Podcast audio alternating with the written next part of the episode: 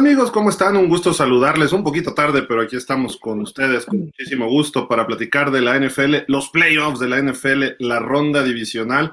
Los saludamos, Daniel Velasco, su servidor Gilaro Figueroa. Muy buenas tardes.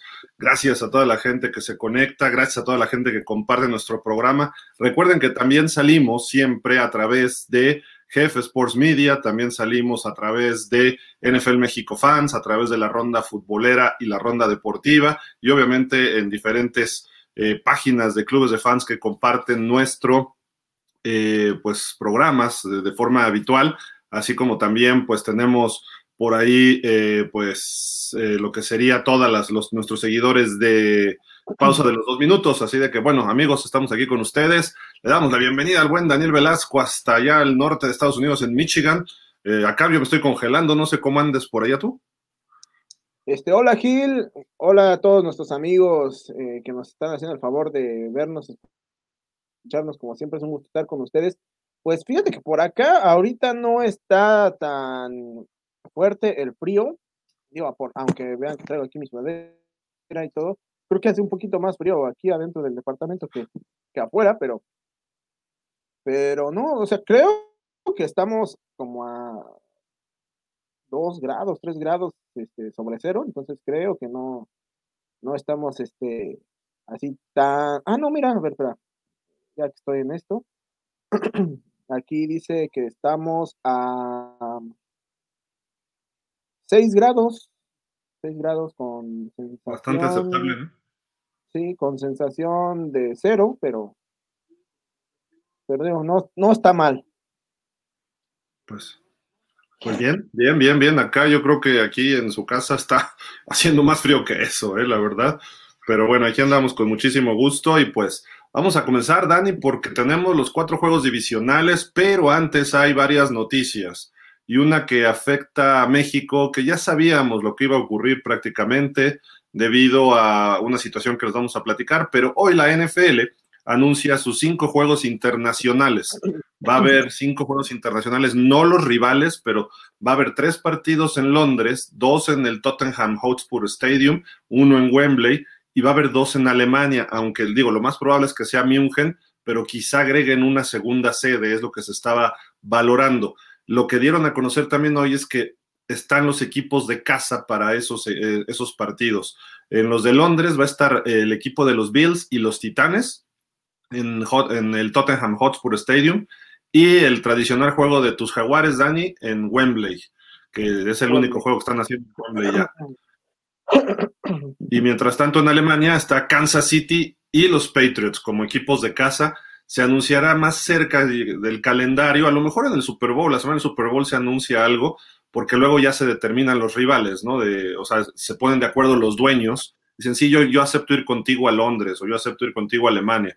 Entonces, bueno, a lo mejor se pueden saber los rivales desde antes, pero si no, para el calendario, por ahí de un poco antes del draft o por esas fechas, eh, tendremos ya los partidos determinados, ¿no? Pero México no va a tener partido debido a la remodelación que está sufriendo, este, bueno, que no está sufriendo, que está siendo eh, pues aplicada al Estadio Azteca, que si no me recuerdo todavía no empieza o ya está por, por empezar en estas fechas. Eh, ah, pues ahora sí te fallo, Gil, la verdad es que no sé si ya haya empezado, ya tiene rato que no he visto como tal cosas relativas al fútbol este, en México, pero pues sí, al final de cuentas esta situación termina afectando. Digo, y, yo ahorita lo único que espero es que para el juego de los Jaguars no vaya a ser un partido divisional, porque, este, la, híjole, eh, esos partidos como pesan dejar a un lado la localidad, ¿no? Digo, al final de cuentas en todos es importante, pero creo que eh, creo que los partidos divisionales no los deberían mover de las sedes, este, Digo, yo ahorita hablo por el caso de los Jaguars, pero simple y sencillamente viendo lo que sucedió en el Estadio Azteca con los Cardinals. O sea, los Cardinals fueron visitantes dos veces, es la realidad. Sí, correcto. Contra los 49ers, ¿no? Contra los Niners. Entonces, este, creo que por esa razón los partidos divisionales no se deberían mover de la sede. Este, los, los partidos que se lleven a, suelo internacional, pues que sean partidos no divisionales, ¿no? Sí, correcto. Deberían hacer eso y, sería lo más adecuado. Y quizá yo estaría pensando en partidos, sí, de la misma conferencia, pero mayormente interconferencia. ¿No? Haz de cuenta un Jacksonville contra San Francisco. No sé si jueguen el año que entra, habría que checarlo. Pero algo así, ¿no? Para que tengas ese balance de las dos conferencias. O a lo mejor una situación de un partido como, por ejemplo, si fuera el caso de los Patriotas contra Pittsburgh ¿no? Que es un juego importante, que se, hay una rivalidad y pues lo llevas a, otra, a otro país, ¿no? Eh, pero bueno, en México no va a haber partido en este año y pues de alguna forma estamos, eh, ya lo sabíamos, ¿no? Desde el año pasado, eh, quizá hasta dentro de dos, no, no solo en el 23, sino hasta el 25 probablemente. Habrá que esperar si esté listo el Estadio Azteca para el 24, para noviembre del 24 lo más probable es que sí, pero pues sabemos cómo se las gastan luego, ¿no? Pero también se hablaba de Brasil, ¿no? En su momento y quizá eh, pues Japón otra posibilidad y Canadá. Me extraña de que todavía no hayan hecho ese movimiento a Brasil, eh, más que a Miami, es el único equipo que tiene su marketing ahí. Quizá los Dolphins pudieran jugar en Brasil próximamente, ¿no? A lo mejor están revisando bien las condiciones y pudiera ser que el año próximo también eh, veamos el primer partido en la historia de la NFL de temporada regular en Sudamérica y concretamente en Brasil. Eh, pero bueno, en fin, ahí está la noticia, así de que quien vaya a estos equipos vaya ahorrando sus euros, sus libras y láncense para allá porque va a estar interesante estos, estos duelos. Son puros equipos buenos. Quizá el menos eh, sólido ahorita es Titanes, ¿no? Titanes y quizá un poco Patriotas, ¿no? Pero, pero en general, o sea, así como se han visto esta temporada, son buenos equipos, este, en general. Digamos que no va a Chicago y Houston, ¿verdad? pero bueno. Sí, no, definitivamente. También hay noticias, hubo noticias, ¿no? Hay despidos de varios coordinadores por todos lados en la NFL. Eh, digo, antes de entrar a los partidos, pero así lo vamos a mencionar rápido. Se va. Eh, ¿Quién dijiste tú? El de Tampa, ¿no? Este. Eh, Byron Leftwich se va de Tampa. Este. Estuvo con ellos ocho. No es cierto. Fueron, creo que tres temporadas con los con los bucaneros, pero bueno, finalmente después de, de lo que pasó pasado fin de semana decidieron prescindir de sus servicios y pues a ver, a ver, este, por ahí también del lado de los Dolphins hay noticias, ¿no, Gil? Sí, finalmente Miami, como se veía venir también, George Boyer, el coordinador defensivo, fue dado de baja hoy. Eh, ahí, y este coordinador se quedó de la era de Flores y prácticamente le dijeron a Mike McDaniel, tú dedícate a reforzar la ofensiva porque la defensiva ya está armada y tenemos coordinador. Y Mike McDaniel fue lo que hizo, cambió el staff de ofensiva, dejó por ahí a uno o dos coaches y prácticamente la defensiva se quedó intacta. Eh, no tuvo buenos números, pero si analizamos un poquito la situación de la temporada para Miami, creo que fue más pretexto de McDaniel los números de la efectividad real. Miami no le hubiera podido haber dado esa batalla a Buffalo sin acciones defensivas el domingo. Eh, fue muy buena contra el ataque terrestre. Los, lo que hicieron daño eran los corebacks que corrían, como Justin Fields, Damar Jackson. Eh, por otra parte, toda la defensiva secundaria, bueno, de cuatro titulares, tres estuvieron fuera por lesión todo el año. Eh, Byron Jones ni siquiera jugó, tiene un problema en el tendón de Aquiles. Brandon Jones, el safety que estaba jugando muy bien, está fuera y eh, regresa el año que entra. Y Nick Needham, que es un corner no titular, digamos, pero es el corner níquel, y esto le podría haber este, beneficiado al no estar Byron Jones. Así de que no es justificar, pero pudiera ser que le hubieran dado otra oportunidad, porque además tienen, Miami tuvo eh, méritos en la línea defensiva como para decir por qué lo quitas si tienes a Wilkins, tienes a Bradley Chubb, a Jalen Phillips y se han desarrollado. Esperemos que llegue en Miami un coach mejor. Hay muchas opciones, muchos veteranos, muchos que ya han estado alejados de, del fútbol americano. Hay algunos jovencitos que no han sido todavía coordinadores. Caso concreto de Chris Richards, que ha estado como eh, coach de corners y de backs defensivos, incluso en Dallas, en Seattle, me parece también. Él ya desde hace tiempo le estaban candidateando para ser coordinador defensivo en la NFL. A lo mejor él pudiera ser una opción y es más joven, ¿no? Entonces vamos a esperar a ver qué pasa, pero se confirma ya esta noticia el día de hoy. Así como también se fue, se fue el coordinador defensivo de Minnesota, Ed Donatel. Eh, pues también Kevin O'Connell le dio un año y vio que no funcionó y dijo, vámonos, ¿no? Entonces hay tres coordinadores que seguramente agarrarán chamba ¿eh? en otro lado. Ah, hay otro más que tú ibas a comentar, ¿no? De Baltimore, me parece, el coordinador ofensivo, ¿no? El coordinador ofensivo de los eh, de los Ravens, sí, también eh, también este fue dado ya, ya de baja. y, y bueno, aquí realmente llama la atención, sobre todo tomando en cuenta que eh, no solo no solo es el puesto, ¿no? Sino creo que en general el futuro de, la franquicia eh, con Lamar Jackson eh, habrá que determinar qué, qué, decisión toman los cuervos con respecto a, a Lamar Jackson para este, pues también a partir de ahí empezar a ver qué es lo que, qué es lo que sigue, ¿no? Porque si, si no va a estar Lamar, creo que, que este podría dar un poquito más.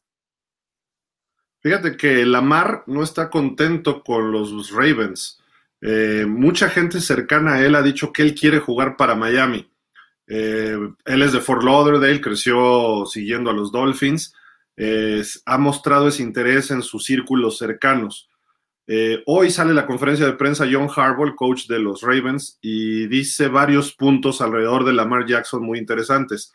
Dice, el primero es que él nos va a ayudar a conseguir el siguiente coordinador o va a ser parte del equipo cuando estemos tratando de, llegar con este eh, a, una contratación, ¿no? Con un nuevo coordinador. Y dice, dos, él es nuestro coreback para el futuro, sí o sí. Eh, muy probablemente venga esa etiqueta de jugador franquicia. Y hay dos tipos de etiqueta, la que lo tienen de derechos reservados, o sea, derechos para él, y otro que lo, lo pueden contactar otros equipos, le pueden ofrecer, y los Ravens, los Ravens tendrían esa eh, pues capacidad de igualar o superar el, cualquier oferta de, dinero que le haga otro equipo. Es como, ¿cómo le llaman? Este, una especie de agente libre y restricto, no, no, no restringido, perdón. Entonces, eh, creo que ese tipo de cuestiones habrá que checarlas, ¿no? Eh, no han llegado a un acuerdo contractual y no, veo la intención de Lamar Jackson. El equipo sí, vamos a ver si el equipo ya le empieza a hablar bonito al oído, le dice, mira, te vamos a poner un coordinador a tu modo, este, vamos a hacer esto, quédate. Eh, John Harbaugh lo adora, John Harbaugh adora a Lamar Jackson, eh, Lamar Jackson respeta mucho a John Harbaugh, pero no al equipo, y creo que el problema que pasa luego con estos jugadores es dinero y relaciones con agentes, ¿no? También que se involucran y ahí es donde pudiera salir él. Y de hecho, mira, fíjate que ya salieron por ahí muchas personas diciendo que Lamar Jackson a qué equipos pudiera parar. Eh, pues aquí esta persona que se llama Cody Edelman de eh, CBS Sports dice, los Jets es el 1, los Falcons es el 2, los Dolphins es el 3, las Panteras eh, luego los Patriotas y los Commanders. Serían como las seis posibilidades que, que, le ven ahí a Lamar Jackson, pero obviamente si Lamar Jackson sale de los Ravens, Dani, pues creo que toda la NFL pudiera voltear a decirle, vente para acá, ¿no? Muy pocos equipos pudieran decir, a mí no me interesa, ¿no? Pues sí, creo que, creo que sí, y más sobre todo tomando en cuenta que ahorita hay muchos equipos que están eh, urgidos de tener un coreback eh, de, de buen calibre. Y, bueno, ahorita que nos mostraban la gráfica, veíamos que en segundo lugar estaba Atlanta. Yo la verdad no sé eh, qué tan factible sea en estos momentos Atlanta, porque Atlanta de alguna manera todavía está viviendo un proceso de, de reconstrucción. Entonces creo que tal vez no sería el sitio ideal para Lamar Jackson. Veo este, a, la mar aterrizando en un equipo así como Jets y sí como Miami. eh, que ya tienen un proceso mucho más avanzado en ese sentido y que pues prácticamente nada más necesitan una pieza, eh, porque ambos equipos tienen armas, eh, armas múltiples a la ofensiva que pueden hacer muy dinámico su ataque. Entonces, creo que yo bajaría a los Falcons y sí dejaría en, uno y en dos a, los Jets y los Dolphins. Los otros, eh, los otros equipos este, sí los veo un poquito más atrás. De acuerdo. Y creo que pudiera ser más atractivo. Vamos a ver también a quién contratan los Jets como coordinador ofensivo. Ayer, eh, Darrell Bevel, que tú lo conoces, fue el coach interino el año pasado con los Jaguars, está como coach de corebacks en Miami y le ofrecieron ser el coordinador ofensivo en los Jets y los Commanders. Y los Jets no había dicho nada y cuando los Commanders pidieron permiso para hablar con él, ya salió él y dijo, no, yo me quiero quedar en Miami con permiso. Eh, quizá es el segundo año en Miami, quizá Miami tenga algo en mente pensado para la posición de coreback, porque definitivamente Tua no es esa solución para ellos por, por diferentes razones, principalmente la consistencia de, y el estado de salud, ¿no? Eh, se lesiona cada temporada, cada vez es más grave. Esperemos que esté bien, a final de cuentas, él y que tenga una carrera, pero que ya no vuelva a ocurrir lo que vimos esta temporada con él con las conmociones. Pero se ha hablado también de Tom Brady, se ha hablado también de Aaron Rodgers. Entonces, a lo mejor Darrell Bevel dijo: Pues yo me quedo acá. Y ahora se incluye, bueno, ya se sabía, pero se incluye ahorita también el nombre de Lamar Jackson y pudiera ser también el de Derek Carr, ¿no? Entonces, eh, a lo mejor dice Darrell Bevel, yo me quedo para pulir a uno de estos corebacks. Y lo que mejor le podría caer a Lamar Jackson es un coach como, Dar, como Darrell Bevel. Eh, vimos el año pasado, así fue más que claro, con Urban Meyer el equipo no funcionaba y el novato Trevor Lawrence tenía sus chispazos por él, pero no podía encontrar ese ritmo. Nada más tomó el equipo Darrell Bevel, Dani, y pues tú nos puedes platicar de eso mejor que nadie, ¿no? Sí, digo, o sea, al final de cuentas, eh, se quedó Darrell Bevel los últimos, si no mal recuerdo, fueron cinco partidos, y ahí, eh, en, ese lapso, los Jaguars ganaron dos, dos juegos, si no mal recuerdo, y le ganaron a los Bills, a los Bills, y el otro juego se lo ganaron a los Colts. Y, y, la verdad es que se vio, se vio mejor el desempeño de, Trevor Lawrence, independientemente de que no le alcanzó para sacar adelante los partidos. Eh, y bueno, ahí te dabas cuenta que realmente el que había enturbiado todo el ambiente en el vestidor, pues era, era el señor este, Mayer, ¿no? Pero bueno, eh, creo que eh, Bevel es un buen coach. y bueno, creo que seguramente no tardará mucho en tener también su oportunidad como, como head coach, pero pues, ya como coordinador ofensivo estuvo, no lo hizo del todo mal. Creo que se vio perjudicado por el hecho de que pues estuvo con, con Urban Meyer y por eso también le tuvieron que dar las gracias como a todos los, los miembros del staff, pero no porque él particularmente lo haya hecho mal, así lo veo yo. Y, Lamar Jackson ha sido criticado por varias razones. Uno, porque dicen que no es muy buen pasador. Yo he visto una evolución en él como pasador y desde novato ha tenido sus chispazos muy fuertes y ha ido evolucionando. Y creo que le caería como anillo al dedo tener a Darrell Bevel como ese gurú de coreback. Y además en un equipo como Miami, que tienes a Tyreek Hill, que tienes a Waddle, eh, en fin, o sea, pudieras explotar ahí con este señor, y además la línea ofensiva no es tan buena, puede quitarse tacleadas a diferencia de Tua, a diferencia de Skyler, o si trajeras a Tom Brady, pues Tom Brady es una estatua ahí en la bolsa de protección, ¿no? Se mueve un pasito para adelante y un pasito para atrás, ¿no?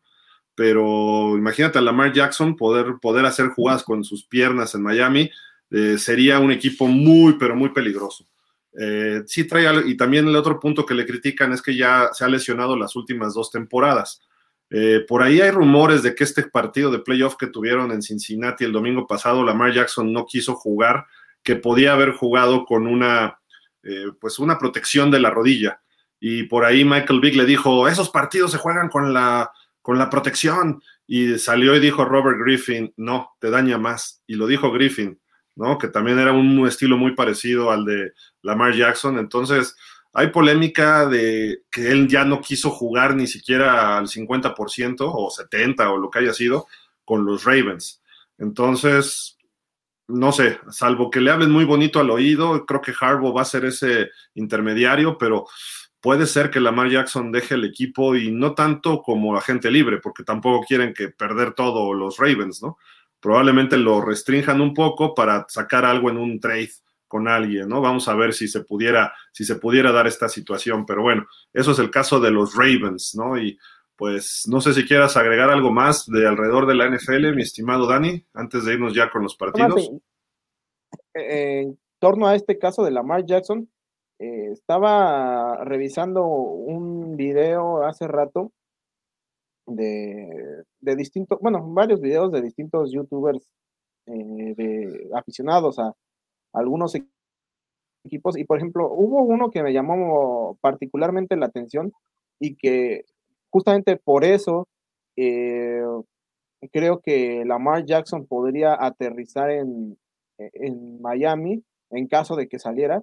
Eh, era un, era un este, aficionado de los Jets, bueno, este youtuber era aficionado de los Jets, y hablaba de la posibilidad latente eh, sobre el, que llegara Aaron Rodgers justamente a los Jets, tomando en cuenta de que ha subido el interés en los Jets por traerse o llevarse a Nathaniel Hackett como coordinador. Y sabemos que Nathaniel Hackett ya trabajó con Aaron Rodgers en Green Bay, entonces por ahí, si unes esos dos puntos, eh, eso mandaría a Hackett y a Rodgers a, Nueva York y quedaría abierta la posibilidad de que aterrizara en, este, eh, en Miami. Y si a eso le agregas que, eh, que le gusta el de Miami, que de hecho él es de ahí, ¿no? Si no mal recuerdo, este, Lamar Jackson. Creo que sería nada descabellado pensar que sí llegara a Miami. Que se tenga la boca chicharrón, que llegue Aaron Rodgers a los Jets, por favor. Bueno, yo nada más, yo nada más dije lo que. por así como decía Claviazo, ¡Nunca me hagas eso!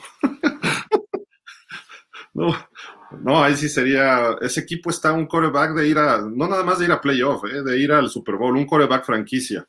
Tienen buena defensa, corren, hay receptores buenos, su línea ofensiva puede proteger a quien quieras.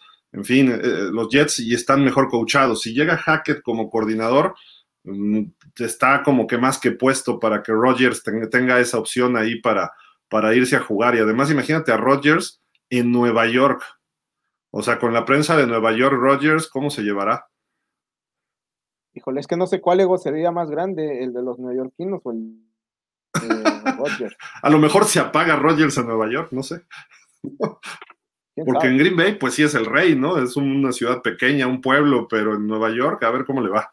A ver cómo le va a buen Rogers, quien precisamente en una entrevista, eh, no entrevista, en esos programas que son ahora de, ¿cómo se llama? McAfee, el, el que era pateador, eh, le comentaron de su situación y él dice, yo creo que puedo ganar otro MVP, bueno, puedo ganar el MVP otra vez y en la, en la situación correcta, fue lo que dijo en el Pat McAfee Show, ¿no? Esto lo dijo creo que el lunes y el martes. En Good Morning Football le preguntan a Gronkowski, que estuvo en la entrevista, que qué opinaba de eso de Aaron Rodgers. Y le dice, bro, hermano, ¿por qué estás pensando en el MVP? Eh, ¿No quieres ganar Super Bowls? ¿No quieres Super Bowls? Eh, tiene sentido lo que dice Gronk, ¿no?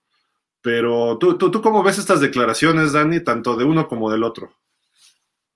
Pues es que justamente creo que hablan mucho de la personalidad de cada uno, ¿no? Porque al final de cuentas el MVP es un reconocimiento individual a lo que tú haces, con tu equipo, pero eh, únicamente pensando en, hacer bien lo que a ti te corresponde.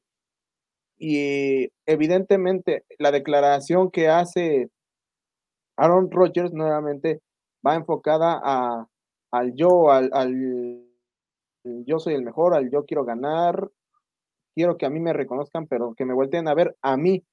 mientras que Gronkowski está pensando en, ¿por qué no mejor te olvidas del premio y buscas el, trofeo que te reconoce este, como el mejor, pero no solo a ti, sino a todos, a todo tu equipo.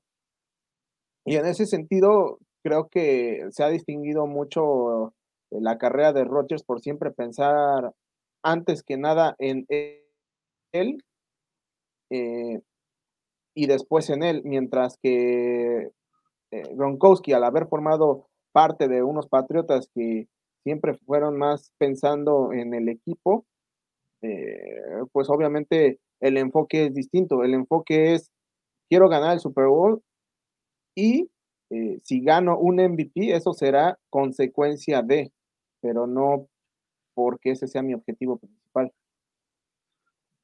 Creo, creo, que los dos están hablando de contextos distintos y obviamente lo que diga Rogers siempre también se va a malinterpretar en algunos aspectos porque él deja muchas cosas abiertas y sí creo que tenga algo de ego, ¿no? Pero eh, a lo que él se refiere es eh, de que en la situación correcta él podría volver a tener una campaña de MVP. a mi gusto no tiene que ver con su egocentrismo, sino tiene que ver con eh, sigue criticando a Green Bay, ¿no? De lo que ha hecho Green Bay hasta el momento, que él es en parte responsable, lo hemos dicho varias veces, con ese contratote, pero a lo mejor imagínatelo a él si cayera en un equipo como San Francisco. El MVP está más en duda que a que sean campeones de Super Bowl. O si llega a una situación correcta como los Jets o como Miami, pudiera beneficiarle muchísimo a Aaron Rodgers Mucha gente lo tacha también de que es un rompevestidores. Todos los compañeros de él hablan bien de él, ¿eh? Muy bien. Porque es un tipo que se sabe relacionar con ellos. Quizás sea su apariencia de las cosas que él hace en prensa, bueno, en conferencias de prensa o en su vida privada. Pero en general los compañeros todos hablan muy bien de él, pero pues dicen que rompe vestidores. Yo no he visto nadie que se haya quejado de, de Rodgers, ¿no? Todavía de sus excompañeros. Pero por otro lado, Gronkowski, pues Gronkowski habla de campeonatos de Super Bowl. Hay que entender el contexto de Gronkowski. Gronkowski llegó al equipo que fue dinastía los últimos 20 años como los Pats, armado y que ese equipo casi por default estaba peleando por lo menos el juego de campeonato cada año y llegaba a Super Bowls de una forma, cada tercer año estaba en un Super Bowl en promedio, ¿no? Y tuvo pues al mejor coreback en su momento, Tom Brady, y además tenía compañeros de mucha calidad, ¿no? Entonces, y obviamente el coach, ¿no? El coach Bill Belichick, tramposo, ¿no? Pues el tipo es muy bueno. Entonces, todo ese contexto, para él se le hace fácil decir, ¿por qué piensas en un MVP y no piensas ganar en Super Bowls? Pues porque el Super Bowl no lo gana solo, ¿no? Dice, yo puedo hacer mi parte, que es ser MVP, puedo jugar muy bien en la situación correcta. Además, ahí está hablando de qué? de que puede tener los jugadores correctos alrededor.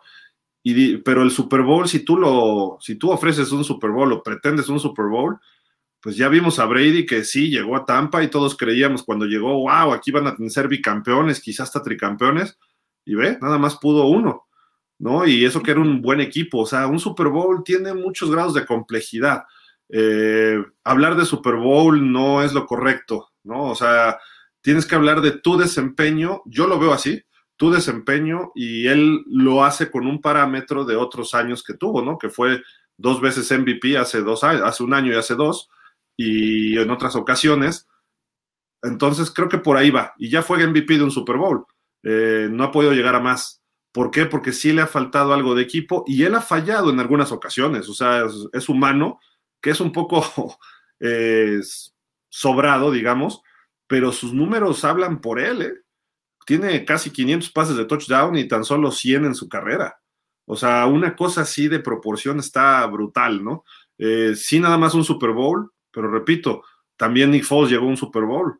También Jared Goff llegó un Super Bowl, aunque lo perdió. Entonces dices, no es tan fácil como parece. Y eso es el mérito, ya hablando de Brady, de lo que, lo que ha logrado Brady tiene mucho mayor mérito. Cuando ves que Drew Brees nada más ganó uno, Eli Manning ganó dos y fueron en sus mejores años y después desapareció como estaba antes, desaparecido. Peyton Manning, ¿cómo sufrió para Super Bowl, Dani? ¿No? Entonces, decir, ah, para el Super Bowl, pues espérame tantito, ¿no? O sea, no son enchiladas como decimos en México, ¿no? Sí, no, o sea, estoy de acuerdo que definitivamente no son enchiladas, pero sí creo también que si bien tú no lo puedes, no puedes prometer, ay, voy a llegar a un Super Bowl, o sea, sí creo que eh, tú como competidor de élite, que al final de cuentas esos son los jugadores de NFL, y que sobre todo en una situación como la de Aaron Rodgers, lo que estás buscando es que, que más allá de los números se te otorgue el reconocimiento eh, total y absoluto, sin ningún tipo de cuestionamiento, pues creo que debes pensar en eh, buscar un título, ¿no? Y justamente, eh, si tú lo bien lo dices, él puede darse el lujo de llegar a, un equipo al que quiera, ¿no? Y obviamente buscaría llegar a un equipo que esté completamente armado, porque incluso él mencionó en la entrevista este, con Pat McAfee que primero quiere saber qué dirección va a tomar Green Bay, porque si su dirección va a ser eh, iniciar una reconstrucción, él no quiere ser parte de eso. Entonces, al decir eso, eh, obviamente lo que estás pensando es, no quiero ser parte de una reconstrucción porque una reconstrucción es un proceso que lleva años y al llevar años no, no me va a dar la oportunidad de buscar un Super Bowl. Este, en cambio, si llego a un proceso, a, un equipo en donde ya pasó ese proceso y ya nada más está a un paso de pues buscar esa posibilidad, obviamente eh, la vas a tomar. Entonces creo que tampoco sería malo decir, este, quiero buscar un Super Bowl. No lo estás prometiendo, simplemente estás diciendo, yo quiero buscar un Super Bowl. Y creo que como equipo podemos. Sí, de acuerdo, de acuerdo. Pues vamos, a ver qué pasa con esta telenovela. Hay varias este, esta, este off-season. Una es Tom Brady, otra es Lamar Jackson, otra es Derek Carr, otra es Aaron Rodgers. Personalmente yo creo que Lamar Jackson sí se va a quedar en Baltimore. Los otros tres corebacks, bueno, Derek Carr ya anunció su salida y ya le tiró mala onda a George McDaniels, lo cual pues más bien es una reacción, una respuesta. Brady no creo que se quede en Tampa. Si es que regresa, primero hay que ver si regresa a jugar. Y si regresa, no va a jugar en Tampa Brady, eso casi estoy seguro. Y Aaron Rodgers, yo ya no lo veo en Green Bay el año que entra, ¿eh? ya no. Eh, de ninguna forma. Eh, creo que también ahí se rompió algo y ya no se va a poder pegar. Y quizá Lamar sí lo pueda pegar temporalmente. ¿eh? A lo mejor dice, órale, denme un contrato, los juego dos años y al segundo año ya denme mi trade, ¿no? O sea, ni ustedes ni yo, ¿no? Pero Aaron Rodgers ya por la edad y por sus condiciones, yo creo que ya tampoco juega en Green Bay. Habrá, habrá que ver en dónde juega. También él dijo que podría estar contemplando el retiro, no está jovencito, tiene 39 años, habría que ver también cómo se mueve, ¿no? Pero como hemos visto los corebacks hoy en día, que pues Brady, Breeze, Manning, Manning se retiró a los 38, ¿no? Pero estos ya están arriba de los 40, a lo mejor le quedan tres años buenos a, a, Rodgers, ¿no? Y, y, en la situación correcta, como él dice, pudiera darse, ¿no? Ese Super Bowl. Y Green Bay no es que esté, no es que vaya a entrar en reconstrucción, Green Bay está en reconstrucción, Dani tienen puros jóvenes en su defensiva, eh, sus receptores, entonces creo que es tiempo de dárselo a Jordan Love, ese equipo, y que Jordan Love crezca con ese equipo y en dos, tres años Green Bay puede ser muy competitivo si Jordan Love es lo que esperamos de él, ¿no? No, y aparte no se vio mal en lo poco que jugó en la temporada. Este, entonces, creo que en ese sentido, el, el, haber estado ya tres temporadas en la banca, pues como sea, ya, ya le ha aprendido algo a Rodgers. Y bueno, ahorita me quedé pensando en un escenario que pues, pudiera también darse, ¿no? Porque sabemos cómo les gusta, sobre todo a Brady y a Rodgers, eh, prolongar sus novelas particulares, ¿no? Entonces, eh, va a pasar todo el proceso de, bueno, todo el periodo de agencia libre, el periodo de draft, no, no vamos a saber eh, nada al respecto y seguramente muchos equipos van a estar eh, ahí al pendiente de, lo que decidan, ¿no? Y a lo mejor eh, no, se no se habrían armado eh, pensando en que van a estar disponibles, pero vamos a suponer en el poco probable escenario. porque yo creo que sería poco probable que los dos dijeran, ¿saben qué? Pues ya hasta aquí llegué, este, muchas gracias y nos vemos en cinco años para el Salón de la Fama. No, yo, yo creo que este es un escenario poco pero al final de cuentas ahí está. Si eso se da, pues también eh, en qué rollo meterían a, varios equipos, porque ahorita hay múltiples equipos que están super urgidos de coreback y creo que esos dos son pues la joya de la corona. Entonces, este, si eh, hay equipos que le estarían apostando a que van a seguir eh, jugando por lo menos un, año más los dos, híjole, este, creo que creo, que el próximo año, o bueno, en dos años mejor dicho, este, veríamos ahí a, varios equipos peleándose corebacks en, en, el, draft. Sí, sí, sí, creo que. Ah, imagínate que se retiraran ellos dos, lo que dijiste ahorita me quedé pensando y hablaste de Canton, nos vemos en Canton. JJ Watt, Aaron Rodgers y Tom Brady en la misma generación del Hall of Fame. No, bueno, así sería brutal. Creo, creo que el Hall of Fame pudiera ser otra una excepción con Tom Brady y, e ingresarlo a los tres años, ¿eh? ¿eh? por lo que hizo, por lo que representa eh, prácticamente su carrera duplica los éxitos de todos los demás. Él, él, quiere el octavo Super Bowl para ganarle a Montana y a Bradshaw en Super Bowls.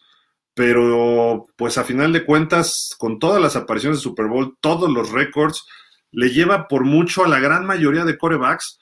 Eh, duplica todo lo que logró Troy Aikman, lo duplica y todavía tiene un poco más. Eh, dices, oye, esto es impresionante, ¿no? Peyton Manning apenas ganó dos y mucha gente dice que Peyton Manning es mejor que Brady, ¿no? Técnicamente, etcétera. Entonces, sería interesante, ¿no? Pero Rodgers, Watt y Brady yéndose el mismo año sería una generación muy interesante, la verdad, ahí para destacar. Y a lo mejor agregamos a Julio Jones, ¿no? También. Pero, o sea, digo, sí, creo que ha, sido muy, muy buena la carrera de Julio Jones, pero ¿crees que le alcance para el Salón de la Fama? Sí, sí, a Julio sí. Bueno, le faltó ganar el Super Bowl, ¿no? Pero estuvo cerca y creo que sí, él ha sido uno de esos receptores eh, insignia, por lo menos él jugó al Super Bowl. Calvin Johnson ni siquiera llegó al Super Bowl y entró luego, luego. Y son, eran contemporáneos, ¿no? Creo que, en fin, creo que puede haber bastante tema, ¿no? Falta para eso, tienen que anunciar su retiro los dos corebacks.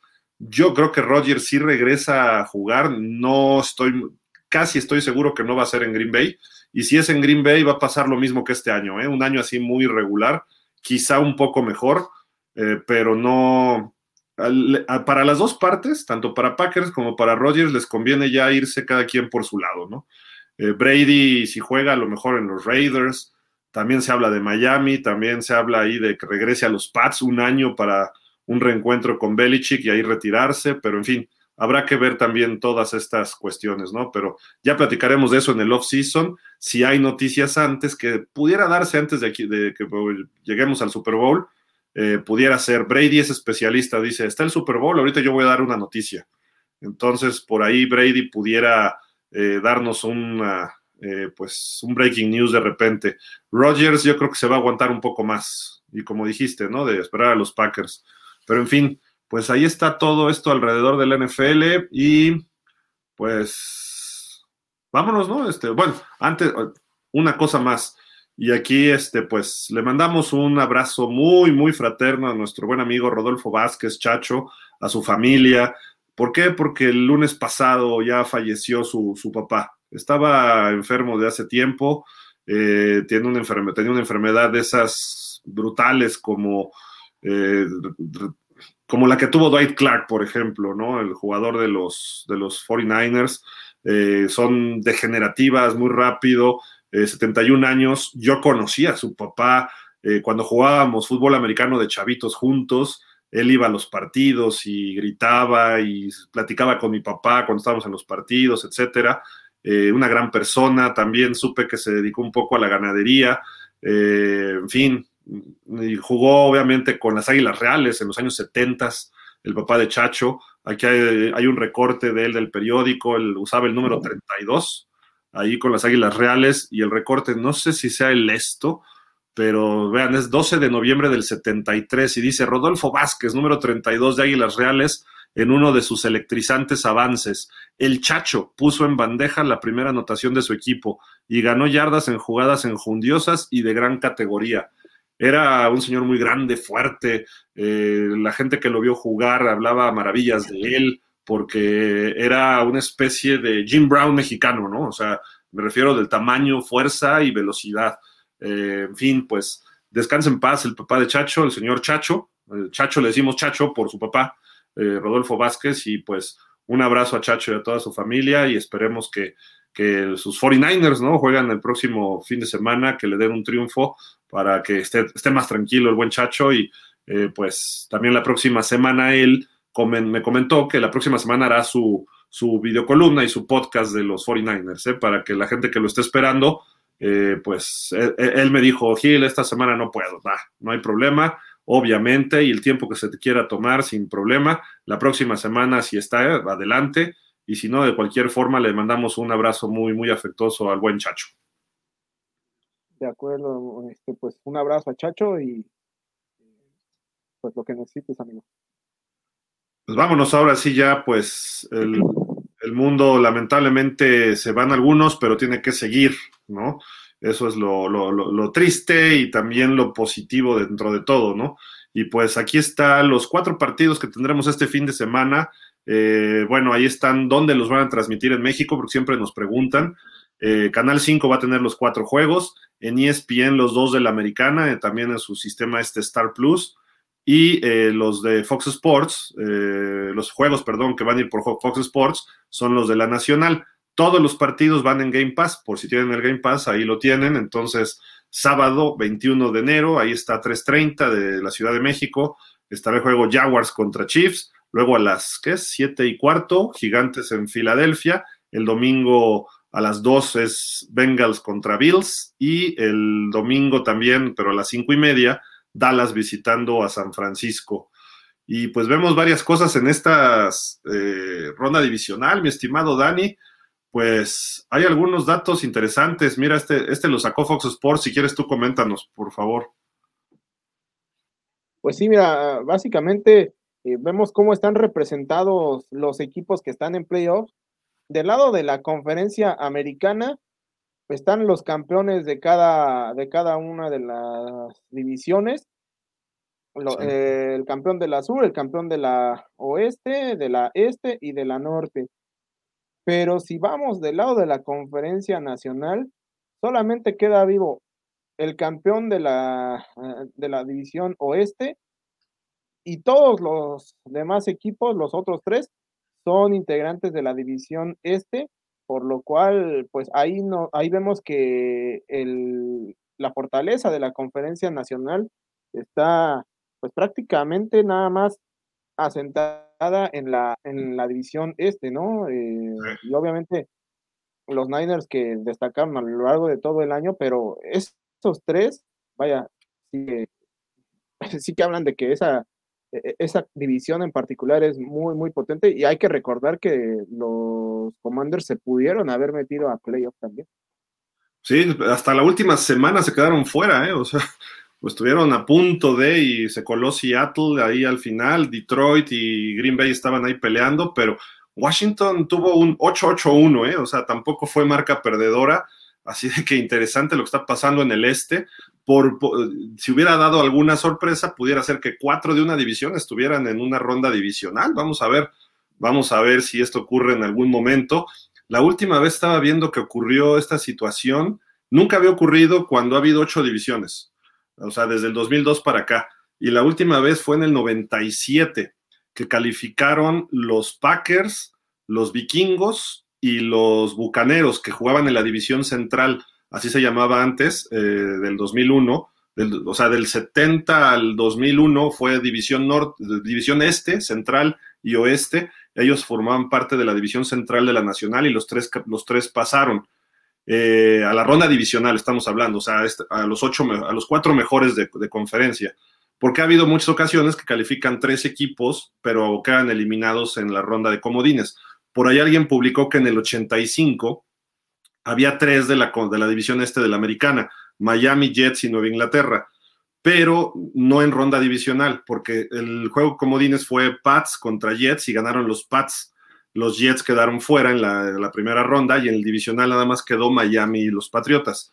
Entonces, prácticamente no se había dado esto desde el 97 y son las únicas dos ocasiones que se, que se ha visto esta, esta situación. Me parece que hubo una también ahí con los Vaqueros, Filadelfia y Washington.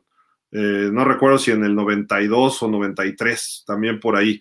Así, y curiosamente, cuando se ha dado esta situación, algún equipo de, esos, de esa división que tiene tres en la ronda divisional termina en el Super Bowl. No precisamente lo gana, ¿no? Pero termina en el Super Bowl, así de que es San Francisco contra los otros tres, ¿no? Vamos a ver si se, si alguno Dallas, Gigantes o Filadelfia eh, llegan al Super Bowl. Pero bueno, y oye, interesante, yo no me había fijado, los cuatro campeones de la americana, ¿eh? Sí, sí, sí, sí, los, los cuatro campeones de la americana. Y pues ahí está, está bueno el dato y Jacksonville eh, encontró ese camino y eh, hay datos de Jacksonville que les queremos mencionar y bueno, pues quién mejor que Dani, el Dani Duval le dicen por ahí, ¿no?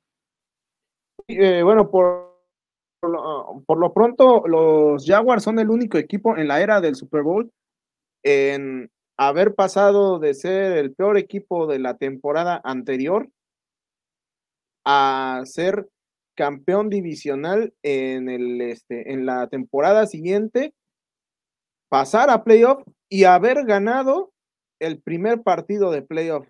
Este, son el, el, único equipo, o sea, ha habido otros equipos que han pasado de ser el peor a ser eh, campeón nacional, sí, pero este, se quedaron sin ganar ese primer juego de Super Bowl. Los Jaguars lo hicieron y pues eso habla del el buen trabajo que ha hecho Doug Peterson y quizá también dentro de lo malo que tuvo la era de Urban Meyer, también hay que reconocerle que probablemente lo único bueno que dejó fueron eh, las elecciones de draft, porque la verdad es que, que, en ese sentido sí le ha ido, le ha ido bastante bien a los Jaguars, ¿no? Tanto eh, Trevor Travis Etienne, Tyson Campbell, eh, el tackle izquierdo, bueno, que ahorita está jugando de tackle izquierdo Walker Little, eh, son piezas que ahorita están siendo fundamentales para, para, el equipo y pues bueno, llegaron hace un año. Oye, y pues si no hubiera sido el peor equipo el año pasado, no hubieran reclutado a Trevon Walker, ¿no? Sí, no, no, no se hubiera reclutado a Walker, no se hubiera reclutado este, tampoco a, eh, ¿cómo se llama? A, a Devin Lloyd quizá Aidan Hutchinson sería de los Jaguars, ¿no? Pero bueno, habría que, habría que ver. Pero bueno, gracias a, gracias Urban Meyer, dice, dicen los Jaguars, ¿no? Gracias por haber, haber sido tan malo el año pasado, pero además ya ganó y puede seguir en su rachita, ¿no? Así como el año pasado los Bengals eh, fueron campeones divisionales, fue, eh, tuvieron un juego en casa, le ganaron a los Raiders, luego le ganaron a los Titans de visitante, que era el sembrado número uno y luego le ganaron a los Chiefs en el juego de campeonato eh, en tiempo extra y se meten al Super Bowl por poco y les alcanza para el Super Bowl también. ¿Por qué no pensar que los Jaguars puedan hacer eso? Pero ahorita platicamos ya del partido concretamente porque hay otros datitos interesantes, ¿no? De los playoffs. Aquí está lo que los ocho corebacks, ¿no? El más veterano se llama Dak Prescott con 29 años de edad. Él está ahí, tiene que demostrar muchísimo. Si no puede ahorita, no va a poder nunca. Bueno, no podemos decir nunca, pero va a ser mucho más difícil que pueda eh, con otro tipo de, de, equipos posteriormente. Su marca en playoff, dos ganados, tres perdidos. Eh, luego está, pues, Patrick Mahomes, ¿no? Que creo que es el único que ya ganó Super Bowl de todos estos, ¿no?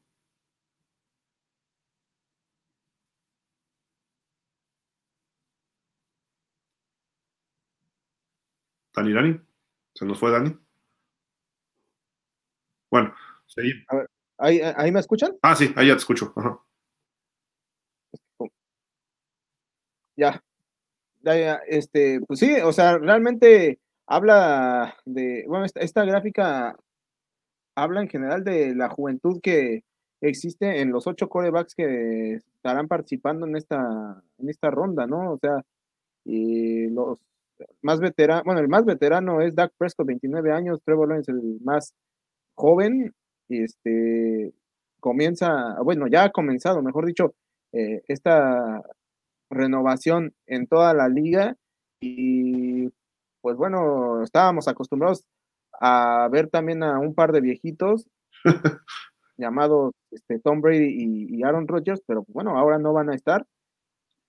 También habla de que pues tal vez es momento de que empiecen ya a dejar la liga, ¿no? Pero bueno, eh, la verdad es que es, es bueno que haya este tipo de corebacks, porque creo que todos tienen un gran, un gran talento. Bueno, quizá Daniel Jones un poquito, un, poquito más abajo que el resto, eh, y Dak Prescott depende de cómo salga, ¿no? Pero, pero en general creo que los otros seis sí, sí se van a estar dando un quien vive por muchos años.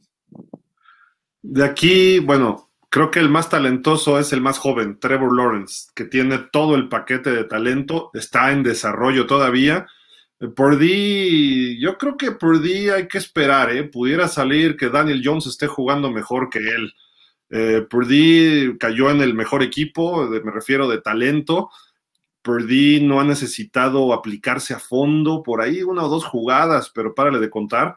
Ha respondido, sí, pero quiero verlo en una situación que vaya abajo los 49ers contra Dallas y él tenga que hacer algo contra esa defensiva, ¿no? Hay que, hay que, hay que ser un poco cautelosos con este muchacho que va por buen camino pero no necesariamente significa que sea el próximo Mahomes o el próximo Brady, etcétera, ¿no? Hertz ya, ya jugó el año pasado y perdió contra Tampa, eh, tiene 24 años. Daniel Jones debutó la semana pasada y ganó y jugó muy bien, la verdad, corriendo, pasando.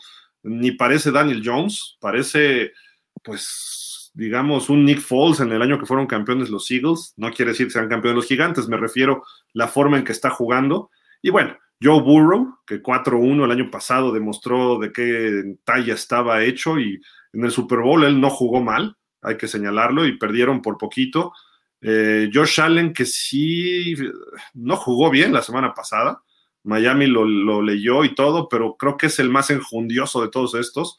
Eh, de forma de jugar, te puedo decir que me gusta mucho cómo juega Josh Allen, pero pues, obviamente juega en un rival de los Dolphins, este, no lo puedo este, encumbrar, pero si me dices, ¿quieres, ¿cuál es tu prototipo de coreback? Josh Allen, sería para mí. Y bueno, Mahomes, que ya hasta fue campeón de Super Bowl, ¿no? Y perdió otro. Vamos a ver cómo se, se da esto. Ahorita lo vemos como algo sorprendente, Dani, porque sí habíamos visto a Brady, a Rodgers, a Manning retirarse ya viejo en playoffs, etcétera, Drew Brees, ¿no? Todos ellos. Pero si nos remontamos a los ochentas, Así eran los playoffs, ¿eh?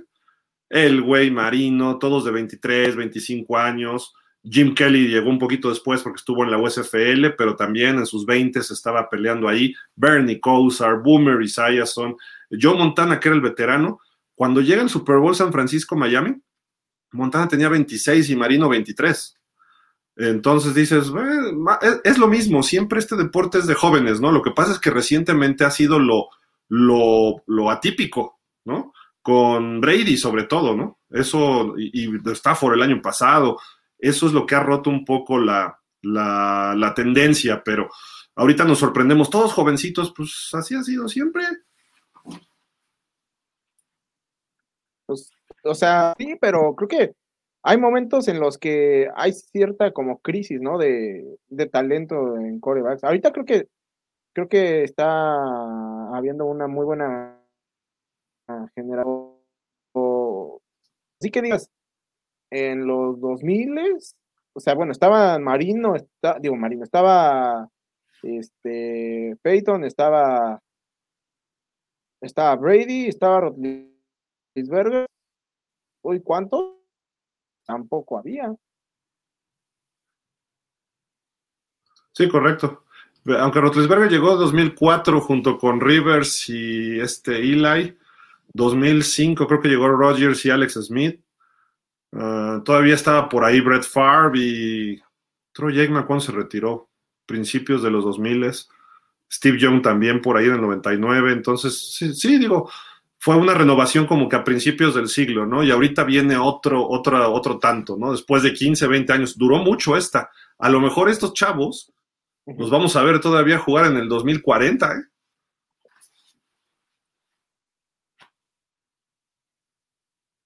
¿Tú crees? Bueno. Son, son, las 7 de la noche, ¿no? no sé, es que, es que también, por ejemplo, creo que. Sí. También creo que mucho ha tenido que ver que, pues, a Brady no, no lo han golpeado, entre comillas, tanto por, eh, por la velocidad con la que se deshace del balón, porque en general a lo largo de su carrera ha tenido buenas líneas ofensivas, etcétera, ¿no? Y, que obviamente no es demasiado móvil como para salir de la, o para, sí, para salir de la bolsa de protección. En cambio, este, todos estos son jugadores mucho más versátiles en ese sentido y creo que pues pueden estar más expuestos a que a lo largo de su carrera tengan golpes este, considerables, ¿no? Entonces eso creo que puede acortar un poco la vida deportiva de, cada uno de ellos y tal vez por eso no, no tanto como Brady. Y, y, ahora, bueno, y ahora los protegen más a los corebacks, ¿no? También. Eso es.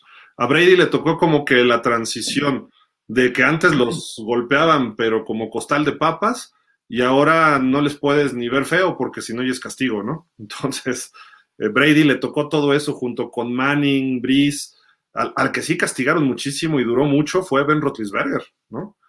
Quizá yo, yo veo parecido a Josh Allen, ¿no? El estilo de Roethlisberger, corre, se deja ir, es como un linebacker en tron, sobre todo un Roethlisberger joven, ¿no? Eh, creo que por ahí pudiera ser, y muy buen brazo además, etcétera, ¿no? Entonces, Mahomes, Mahomes es el coreback fino, por así decirlo, ¿no? Casi no se mete a los golpes, se deshace rápido del balón, pueden durar mucho estos corebacks. Burrow es más centrón, ¿eh? A pesar de todo es más centrón. Hay que ver a Trevor Lawrence. Trevor Lawrence también lo veo un poco más como que es un coreback más elegante, ¿no? En ese sentido. Hay que ver a Justin Herbert, es otro que ya quedó eliminado.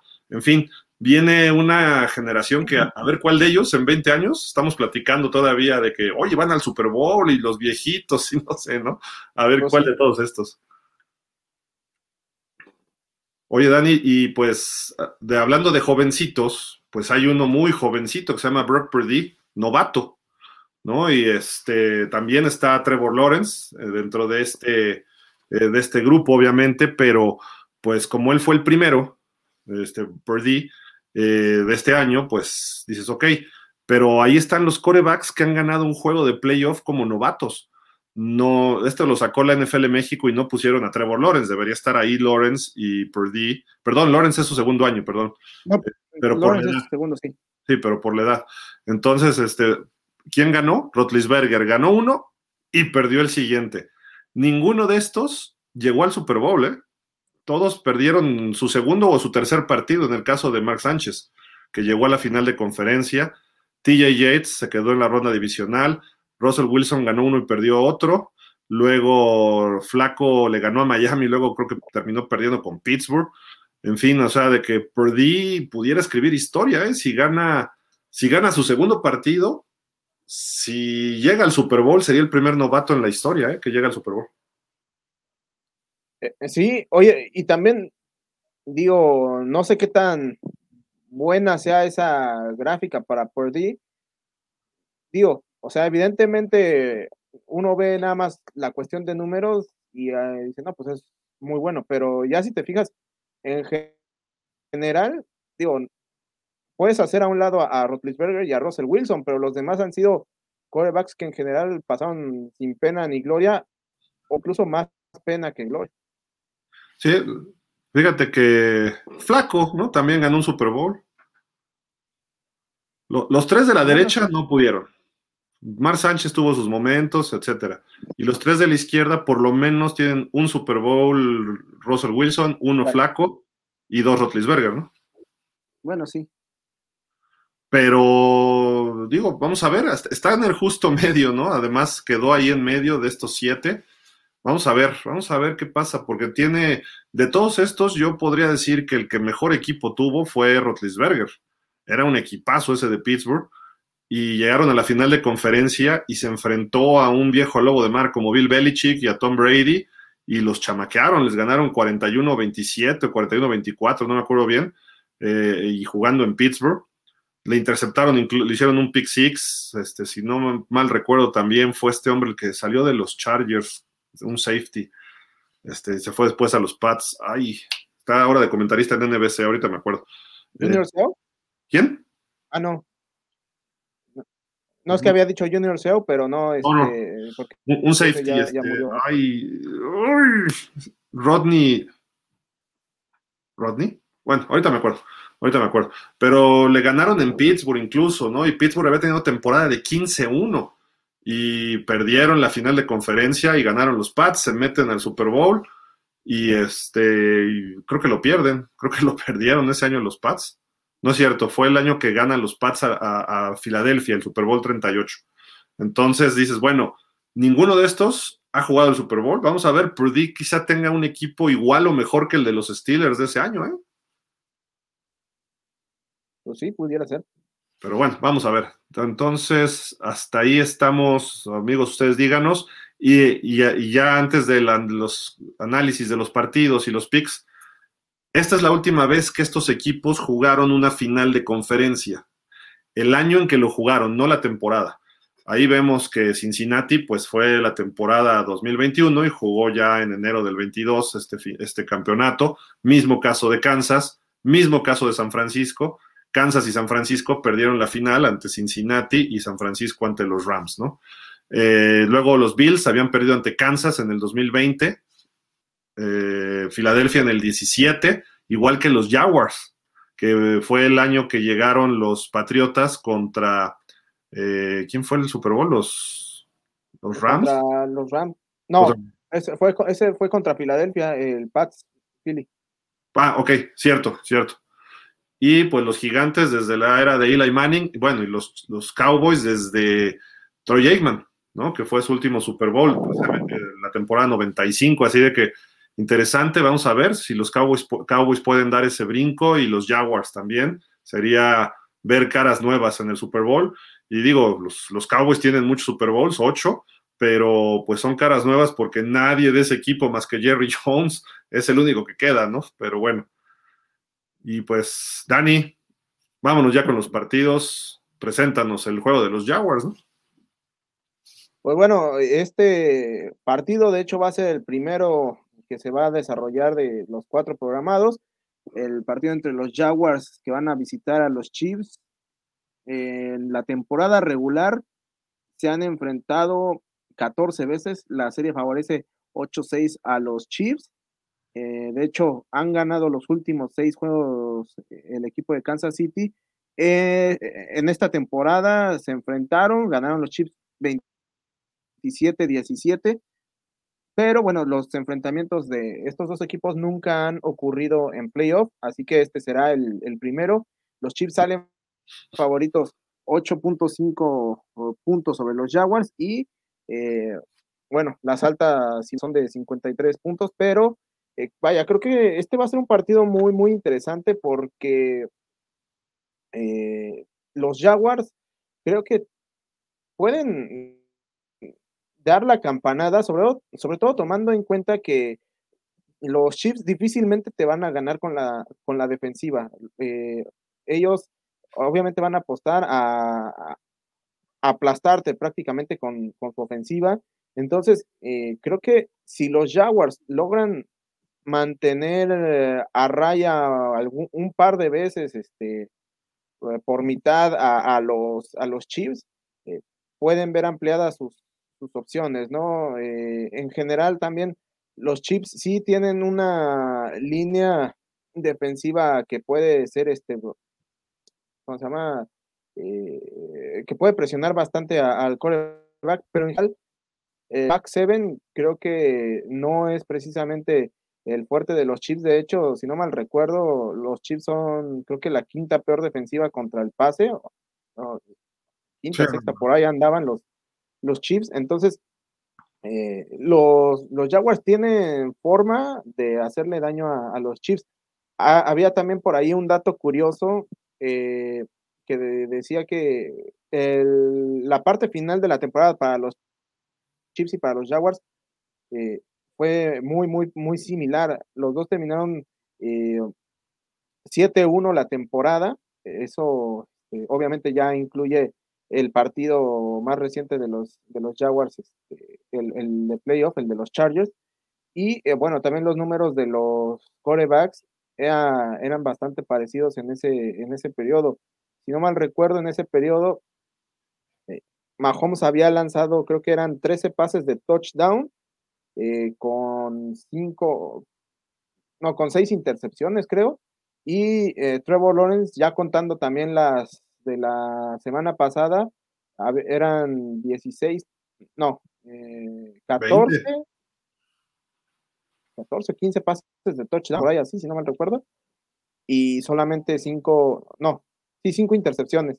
Entonces, este, pues bueno, en general son números también bastante, bastante parecidos. La defensiva de los Jaguars en los últimos partidos ha sido fundamental para, eh, para que el equipo haya superado la adversidad. Hizo jugada grande contra los Texans, perdón, contra los Texans, bueno, sí, contra los Texans este, fue, fue vital, eh, porque realmente la ofensiva no, no, no mucho por aire, aunque sí por tierra. Y contra los Titanes, pues fue prácticamente la que ganó el partido. Eh, contra los fue la que sacó el partido, digo, independientemente de que también había funcionado bien la, ofensiva. Eh, aunque no por Broncos, Estuvo frenando constantemente para evitar que la diferencia en el marcador se incrementara en la segunda mitad y eso le abrió la puerta a la ofensiva. Entonces, también creo que si bien los Jaguars efectivamente no van a ser los favoritos, no los podemos dar por muertos, sobre todo tomando en cuenta que pues ya dos veces en la temporada se levantaron de una diferencia de 17 puntos y una de 27 puntos, ¿no? En contra para ganar el partido. Entonces, eh, estos Jaguars están rompiendo muchos patrones que históricamente a la franquicia le, estaban pesando. Así que pues, tienen todo que ganar, nada que perder. Y obviamente, pues yo me voy a quedar con, los Jaguars dando la sorpresa por tres puntos. Ok, me, llama la atención. Dice Jacksonville, eh, los, perdón, los Jaguars. Eh, Doug Peterson es uno de ocho coaches en activo que ha ganado un Super Bowl y es el cuarto head coach en la historia de la franquicia que los lleva a postemporada. Digo, ya lo habíamos mencionado la semana anterior, pero tiene marca de cinco ganados, dos perdidos Peterson. Y aquí hay un factor muy importante. Alguna vez fue asistente de Andy Reid en Kansas. Entonces, Peterson conoce las tendencias y todo lo que le gusta a Andy Reid. Eh, creo que eso puede ser un punto extra a favor del equipo de, los Chiefs. Eh, luego, los Chiefs tienen marca ganadora en playoff, 8 ganados, 7 perdidos. Eh, le ganaron a los Chargers, que este equipo, pues obviamente le da mucha pelea al equipo de los jefes de Kansas City. Y quiere decir que si vimos que un lunes por la noche fue un partido de toma y daca entre Chargers y Chiefs, Creo que este juego, los Jaguars y los Chiefs, los Jaguars tienen posibilidad. Los jefes no son tan sólidos como eran en años anteriores. Eh, han dependido de la magia de Mahomes en muchas ocasiones esta temporada. Y sí, el tipo está jugando, va a ser el MVP de la temporada sin duda. Tuvo 5 mil yardas, eh, lanzó para 5 mil, ahorita les digo, 5 mil 250, 41 pases de touchdown por solo 12 intercepciones. Eh, generó 413 yardas de ofensiva por partido, 29 puntos por partido, pero eh, pues hubo momentos en que no se veía así este conjunto. Si pueden hacer una buena, eh, un buen plan de juego defensivo los Jaguars, creo que limitarlo en 20, 23 puntos sería suficiente para sacar el partido, porque su defensiva casi es igual que la de Jaguars. Permiten 350 puntos por partido, una cosa así entonces, mm, Lawrence les puede hacer daño. Travis está jugando bien. ¿Mande? 350 yardas, ¿no? Más bien. Sí, por, por ahí andan, permiten más o menos eso, ¿no? los dos equipos. O sea, no es que sea una defensiva de las mejores de la liga, la de Chiefs. Y Jaguars lo que tiene es que tiene ventaja en balones perdidos, o sea, el diferencial de balones perdidos y recuperados, ellos son especialistas en recuperar. Y los, los Chiefs están en negativos. Los Jaguars están en números positivos. Esto indica que es más seguro y más confiable que no entregue el balón Jacksonville, la ofensiva, que la ofensiva de los, de los Chiefs y que su defensiva recupera más, ¿no? Entonces, ahí son esos factores muy, muy atractivos. Eh, es el coreback más, eh, con más triunfos de los que quedan, Patrick Mahomes, contra el coreback que se espera que sea ese coreback próximos cuatro o cinco años, quizá tenga igual o más triunfos que, que Patrick Mahomes. Obviamente es eh, mucha suposición y tienen que darse muchos factores, pero nos espera un gran partido. Yo me voy a quedar con Jacksonville, la sorpresa también y muy cerrado. Eh, los últimos dos juegos de playoff de los Chiefs han sido en tiempo extra. Ganaron uno y perdieron otro. Eh, concretamente fue el juego de campeonato. Kansas City en ronda divisional tiene seis ganados, ocho perdidos. Y esos seis ganados son recientemente en la era de Andy Reid, que han llegado a cuatro finales de conferencia seguidas. No creo que lleguen una quinta. Luego Jacksonville está tres ganados, dos perdidos en esta ronda quiere decir que ha llegado a tres finales de conferencia y lamentablemente para los Jaguars no han pasado de ahí, pero eh, les va bien en general y puede ser de visitante como lo hicieron en su segundo año contra Denver. Eh, no quiero recordar una por ahí que me voy a brincar por obvias razones. Ah, y también fue de local, la, que te vas a brincar fue de local. Por eso, y me voy a brincar a la otra de visitante, que fue en Pittsburgh, que fue un partidazo, ¿eh? De Blake Bortles. Sí, este, y bueno, también otra, otra cosa que hay que mencionar es que la última vez que los Jaguars ganaron un partido de ronda divisional, ellos también como el número de conferencia eh, y le ganaron uno que, era, era, Pittsburgh, así que este también eh, no es un territorio desconocido, al menos para la franquicia. Entonces, también creo que algo importante es que a diferencia de las ocasiones anteriores, eh, los Jaguars van a contar con un coach de mucha experiencia, en el caso de Peterson, que puede ayudar a, equilibrar un poco la, balanza. Así que yo por eso me voy a quedar, insisto, con, los Jaguars por una diferencia de tres puntos. Y, y, bueno, vamos a seguir, vamos a seguir soñando, ¿no? no, sí, se vale. Digo, obviamente Kansas haciendo su juego y que tengan buena función defensiva, con eso creo que sería más que suficiente para sacar el partido, pero obviamente hay mucha enjundia y mucha garra por parte de los jovencitos Jaguars, que eso no lo puedes menospreciar porque ¿qué pierden? Nada. Y pueden dar una campanada de esas con tintes históricos, ¿eh? si le ganan a Kansas en Kansas. Pero bueno, en fin, y obviamente ocurrieron varias cosas esta semana, ¿no? Le viene una conferencia y le preguntan del ruido a Trevor Lawrence, Dani, y dice, no creo que se hagan más ruido en Kansas que lo que hacen en Jacksonville, ¿no? Pues no, Kansas es un estadio muy escandaloso y es muy complicado, el frío, va a haber otros factores que a lo mejor los Jaguars no están tan acostumbrados, ¿no? Y sobre todo el ambiente de playoff, el único que ha callado ahí, bueno, dos recientemente, Burrow y Brady. Vamos a ver si Lawrence es el tercer coreback de los últimos cuatro años que ha sacado, que puede sacar un triunfo ahí sobre Andy Reid, Mahomes y Kelsey y compañía, ¿no? Y por otro lado, bueno, le preguntaron, le comentaron a Doug Peterson, creo que fue hoy esa conferencia o ayer, ya no me acuerdo, que le dicen, ¿usted sabía que los sábados tiene marca de 34-0 Trevor Lawrence desde high school colegial? Y voltea y dice, this guy, o sea, así como que burlándose del comentario, ¿no? Pero le dice el reportero todavía, no, es que es importante, ganó 17, no sé cuántos, y, y el otro dice, la, la, la, lo que sigue.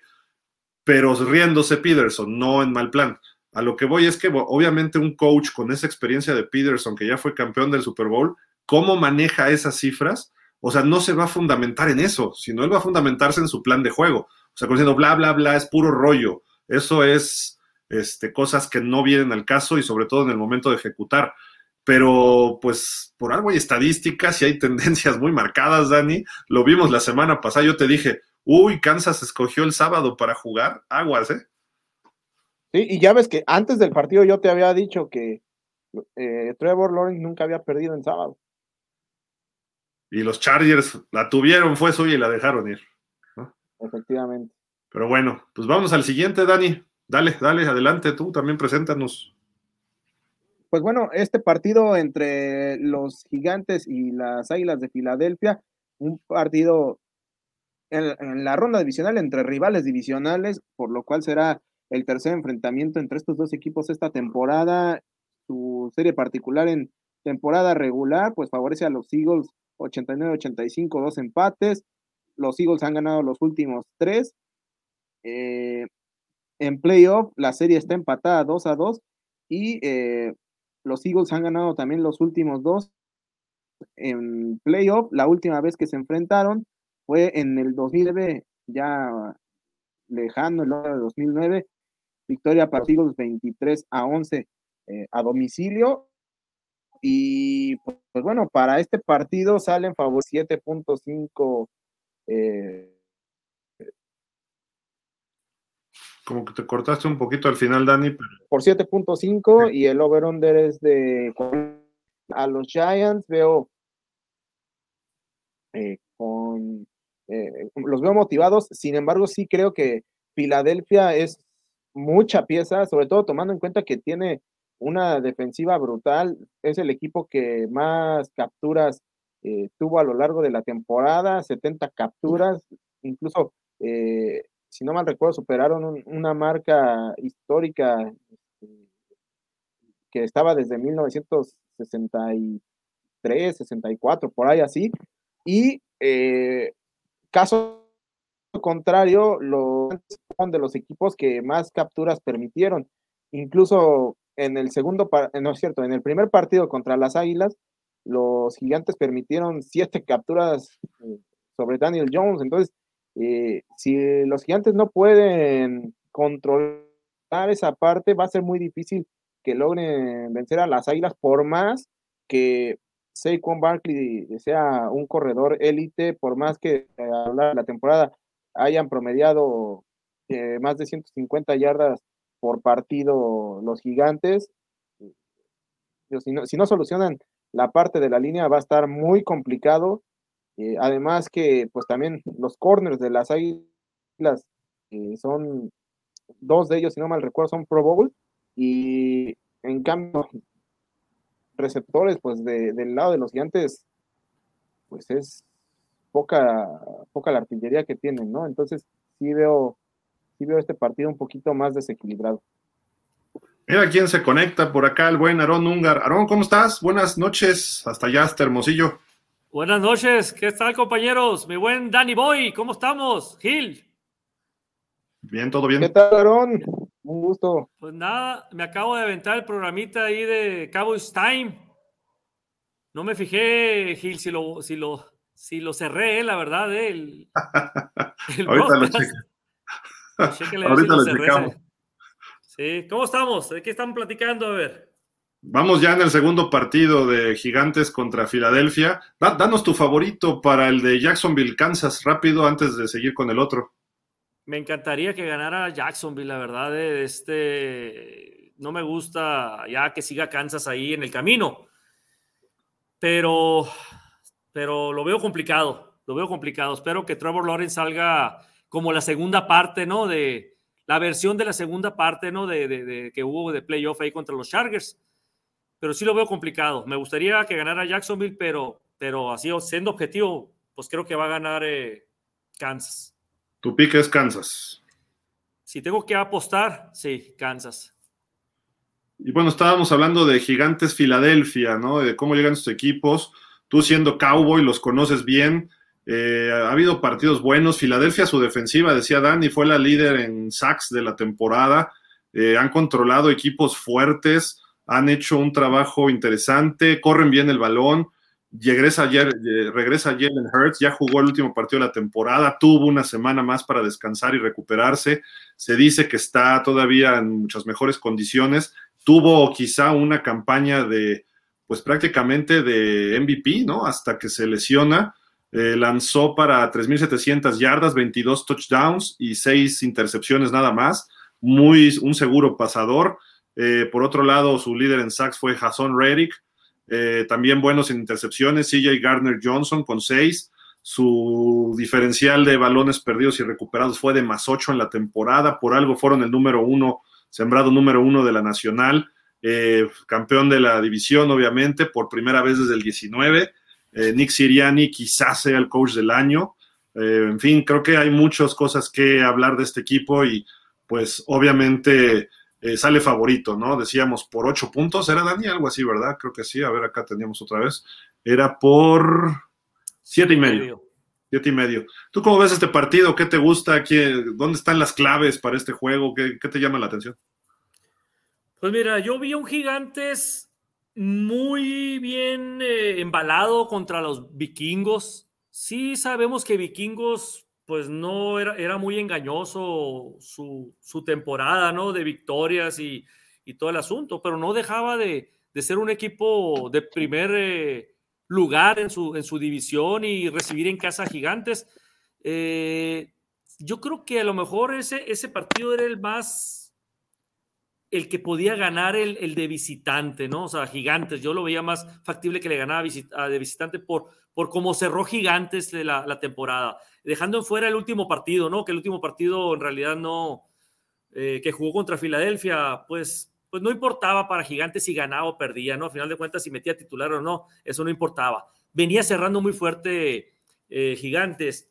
Y me gustó mucho lo que vi de Daniel Jones, me gustó mucho, eh, la verdad, ha crecido, ha crecido mucho Daniel Jones en cuestión de, de las tomas de decisiones que ha hecho. Y un Sanquar Barkley que por fin lo vimos sano en toda la temporada, la verdad, eh, estupendo corredor, muy delgado, ya no se vio el corpulento San Juan Barkley cuando entró a la liga, ¿no? Se vio más... Bien, gordito.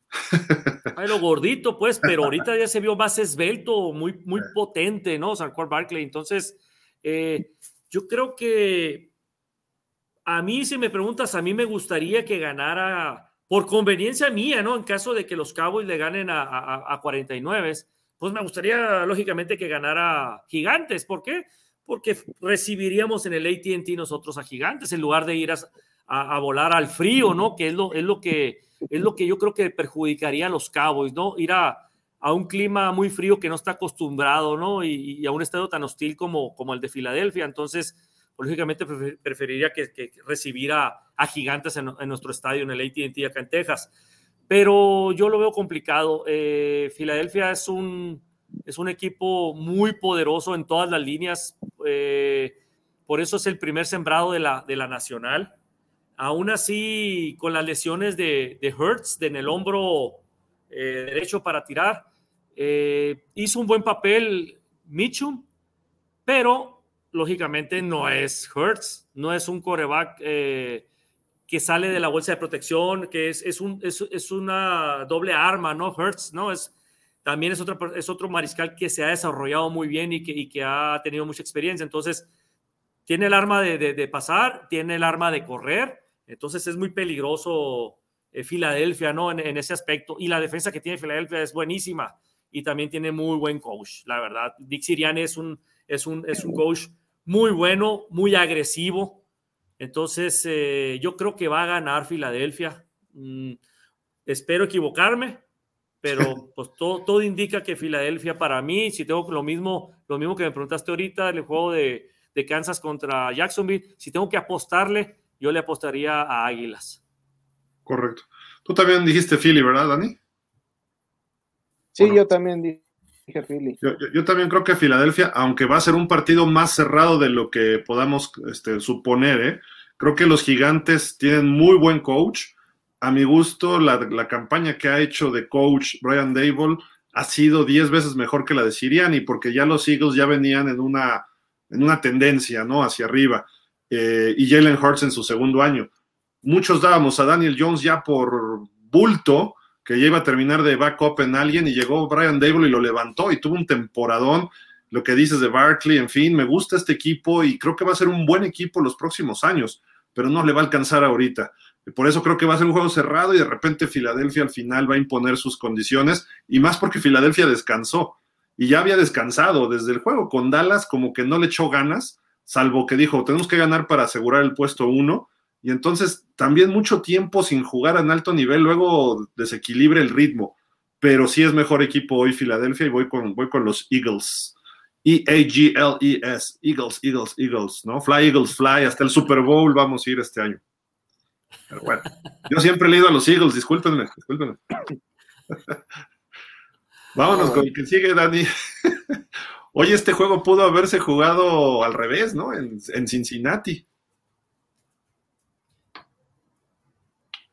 Eh... Sí, de hecho, pues también por eso estaban molestos los Bengals, que, o sea, el que la sede neutral fuera única y exclusivamente para la final de conferencia, este, pues sí, sí causó cierta molestia, sobre todo porque por como se estaba viendo el partido en temporada regular, los Bengals se estaban viendo como una auténtica planadora y pues el resultado pudo haber sido diferente, ¿no? Entonces, creo que en ese sentido, pues sí tienen cierta razón. Creo que este partido, la NFL también debió haberlo contemplado, ya que iba a, a poner cierto escenario eh, de, neutralidad en caso de que llegaran Bills contra Chiefs, pues creo que este también lo debieron haber este, jugado en territorio neutral, porque si ganaban los Bengals ese partido nada más, el juego se celebraba en Cincinnati, así que bueno, pero ya, ni,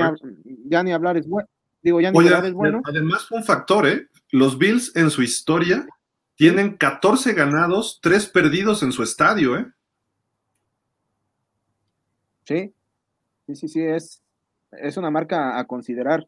Y pues la en temporada regular, eh, la, serie particular eh, tiene 17-13 a Bills, han ganado dos de los últimos tres. La última vez que se enfrentaron, pues fue ya en el 2019, bueno, al menos registrado, porque este se iban a enfrentar, pero pues ya no contó, ¿no? Entonces, por eso. En playoffs solamente se han enfrentado dos veces, pero curiosamente esas únicas veces que se han enfrentado, las dos las ganaron los Bengals. Eh, y el último enfrentamiento entre ellos en playoff fue ya en 1989, o sea que ya, ya llovió y bastante. Eh, y pues lo ganaron los Bengals 21 a 10. Ahorita salen los Bills por 5 puntos y el over-under está en 48 y medio. La verdad que se me hace mucho el margen que le dan de favorito a los Bills. Creo que este juego debería ser más cerrado y la verdad, la verdad, yo no descarto que los Bengals, por mucho que sean Búfalo y lo que digan y manden, no dudo que ganen este partido, sobre todo por cómo se vieron ambos equipos en la semana pasada, ¿no? Si bien Bengals este, no fue el equipo aplastante sobre los cuervos que tal vez esperaba.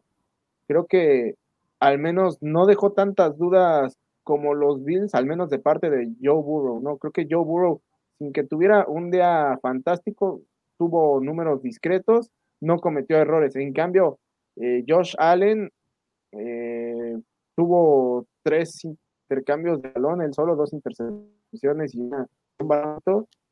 Eh, que la sacó barata de, de Miami, Skylar Thompson.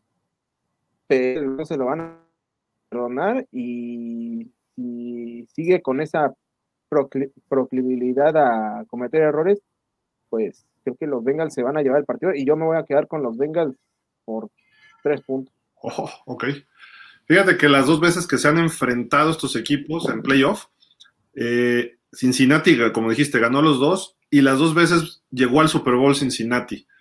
Perdió las dos con San Francisco, fue aquellas ocasiones, en el 81 y en el 88.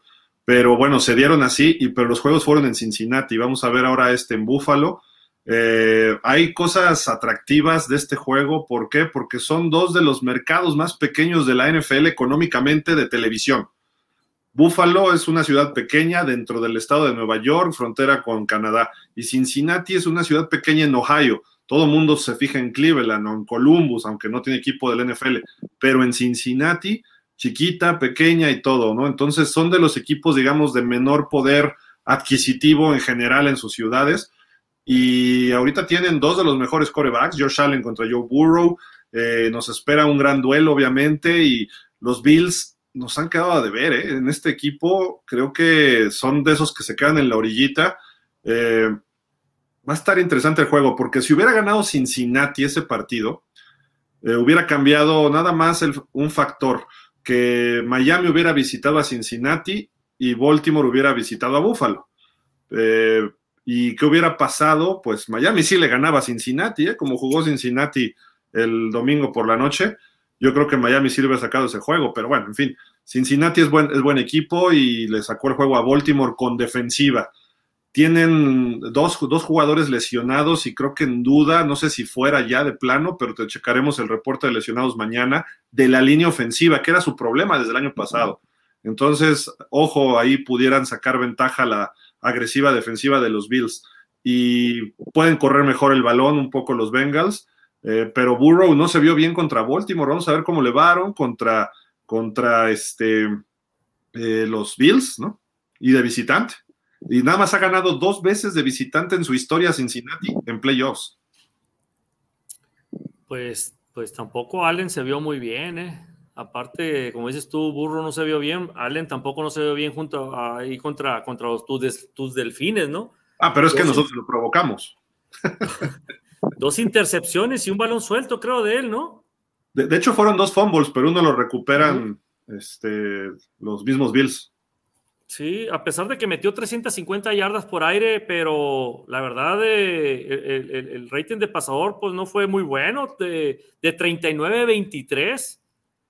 Entonces, eh, Josh, Allen tampoco no se ha visto muy preciso, ¿no? Y, la verdad es que, que, Bills, pues no es nada de lo que se pronosticaba, ¿no? Al inicio de la temporada, que decían que era una planadora y, y era el favorito para ganar el Super Bowl desde un inicio la verdad que ha tenido altibajos también eh, los Bills, entonces eh, yo sí creo que también los Bengals le pueden pegar, es al revés, Bengals viene de menos a más, entonces sí veo fuerte a Bengalí ese para que le pegue a, a, Búfalo, ¿no? Y, los, y, las, y los clientes de los, de los Bengals, pues son los, son los jefes, ¿eh?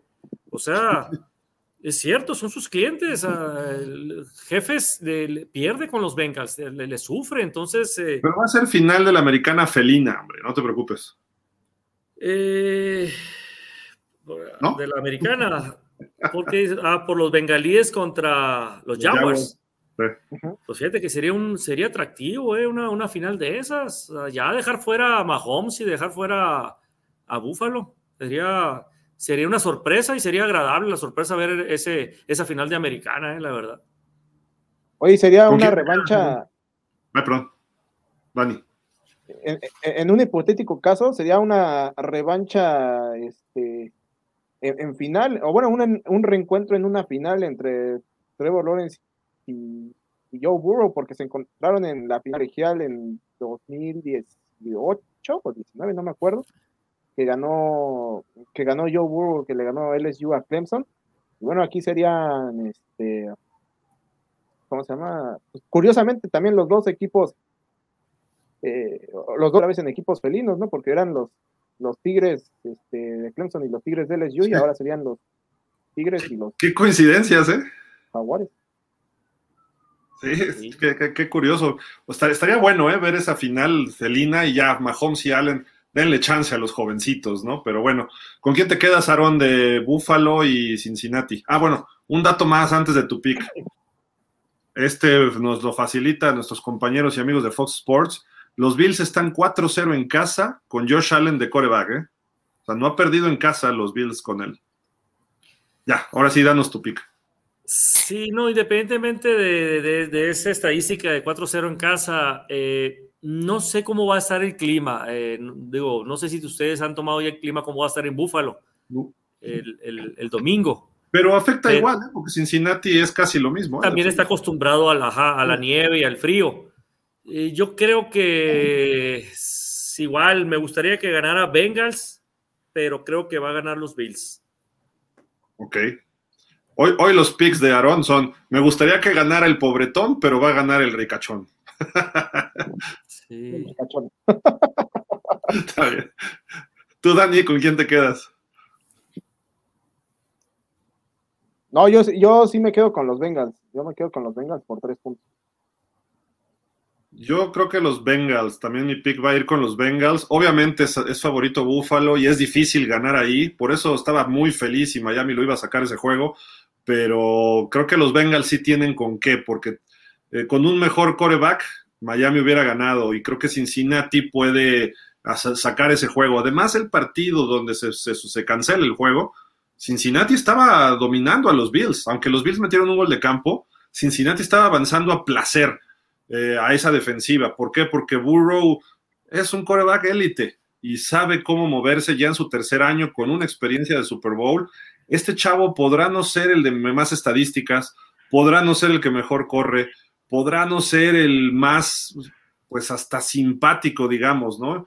Pero este chavo es un verdaderamente ganador. Yo creo que es el futuro Tom Brady.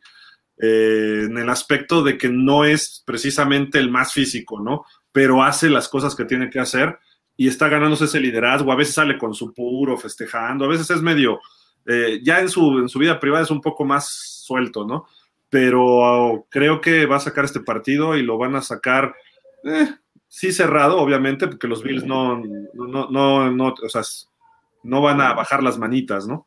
Pero por tres puntitos también voy, voy por ahí. Y pues vámonos ya al último partido, que bueno, es en muchos aspectos es el estelar, ¿no? Por, por el tipo de franquicias que están, dos de las más ganadoras en la historia de playoffs. Eh, Dani, pues preséntanos el partido, ¿no? Porque mira, 36 victorias de los Cowboys en playoff y 35 de los Niners.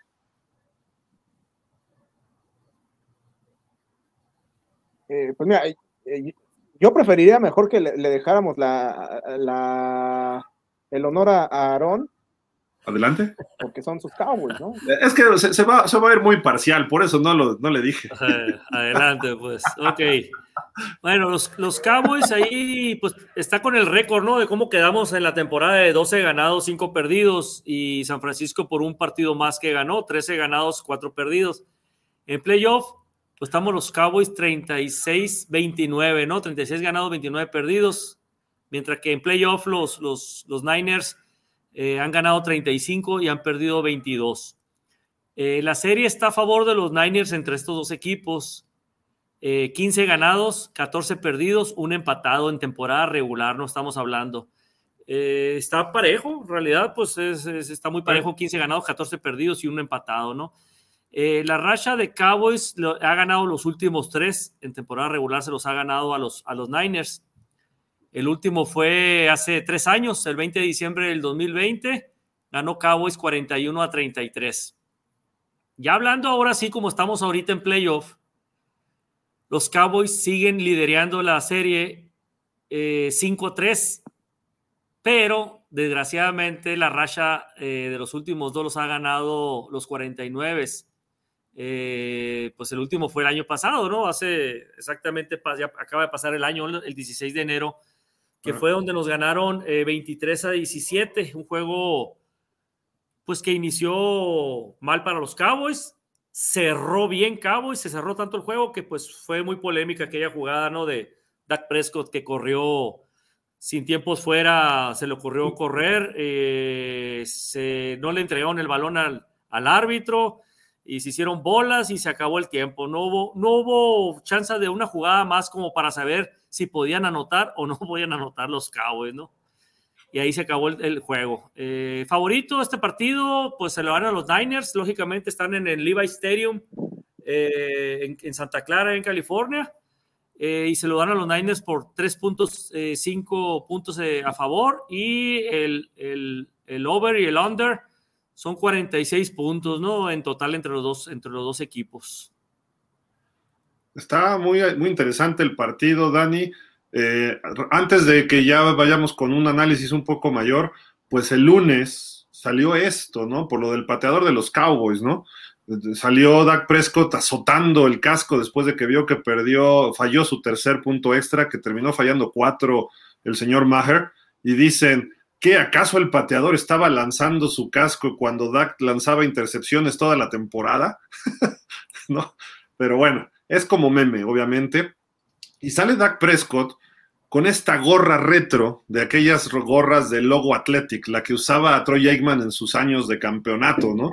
Y pues están eh, requiriendo de todos los Cowboys, están yendo hasta eh, pues invocando yo creo que a los dioses del Texas Stadium, o sea, Dios tiene un hoyo el Texas Stadium para ver jugar a sus Cowboys, están tratando de agarrarse de la historia, de lo que más pueden, porque además traen una racha espantosa en ronda divisional los Cowboys. seis partidos consecutivos han perdido en ronda divisional.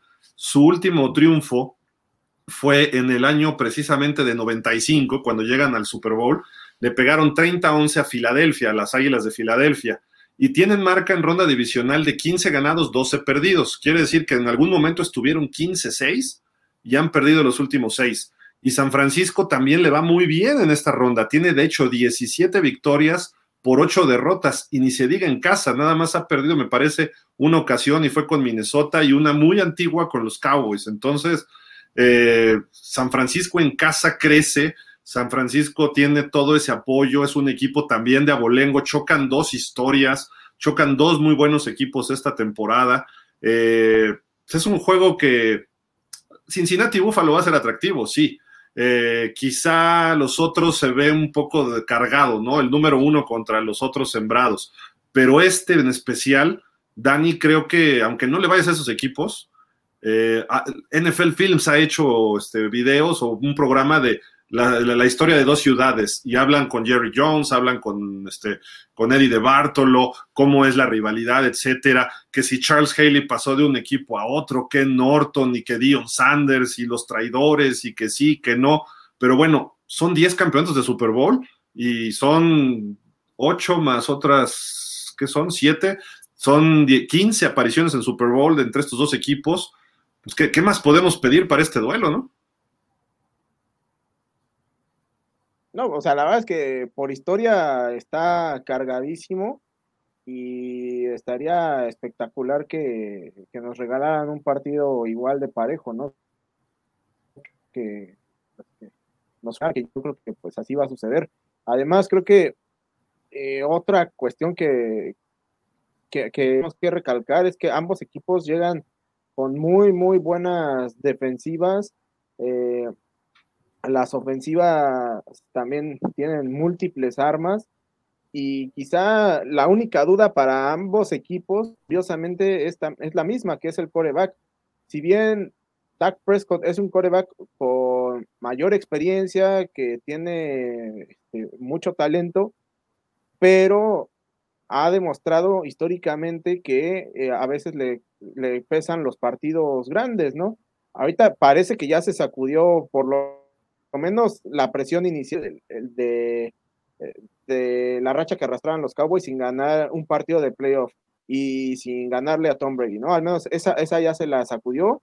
Ahora este viene a ser evidentemente un escenario mucho más complicado. Vamos a ver eh, cómo responde. Y por otro lado, la duda que tienen los Niners también en la figura de su quarterback, que es Brooke Purdy, no está en si en, en si es bueno o no el chavo, porque creo que al menos ya demostró que, que bueno sí es.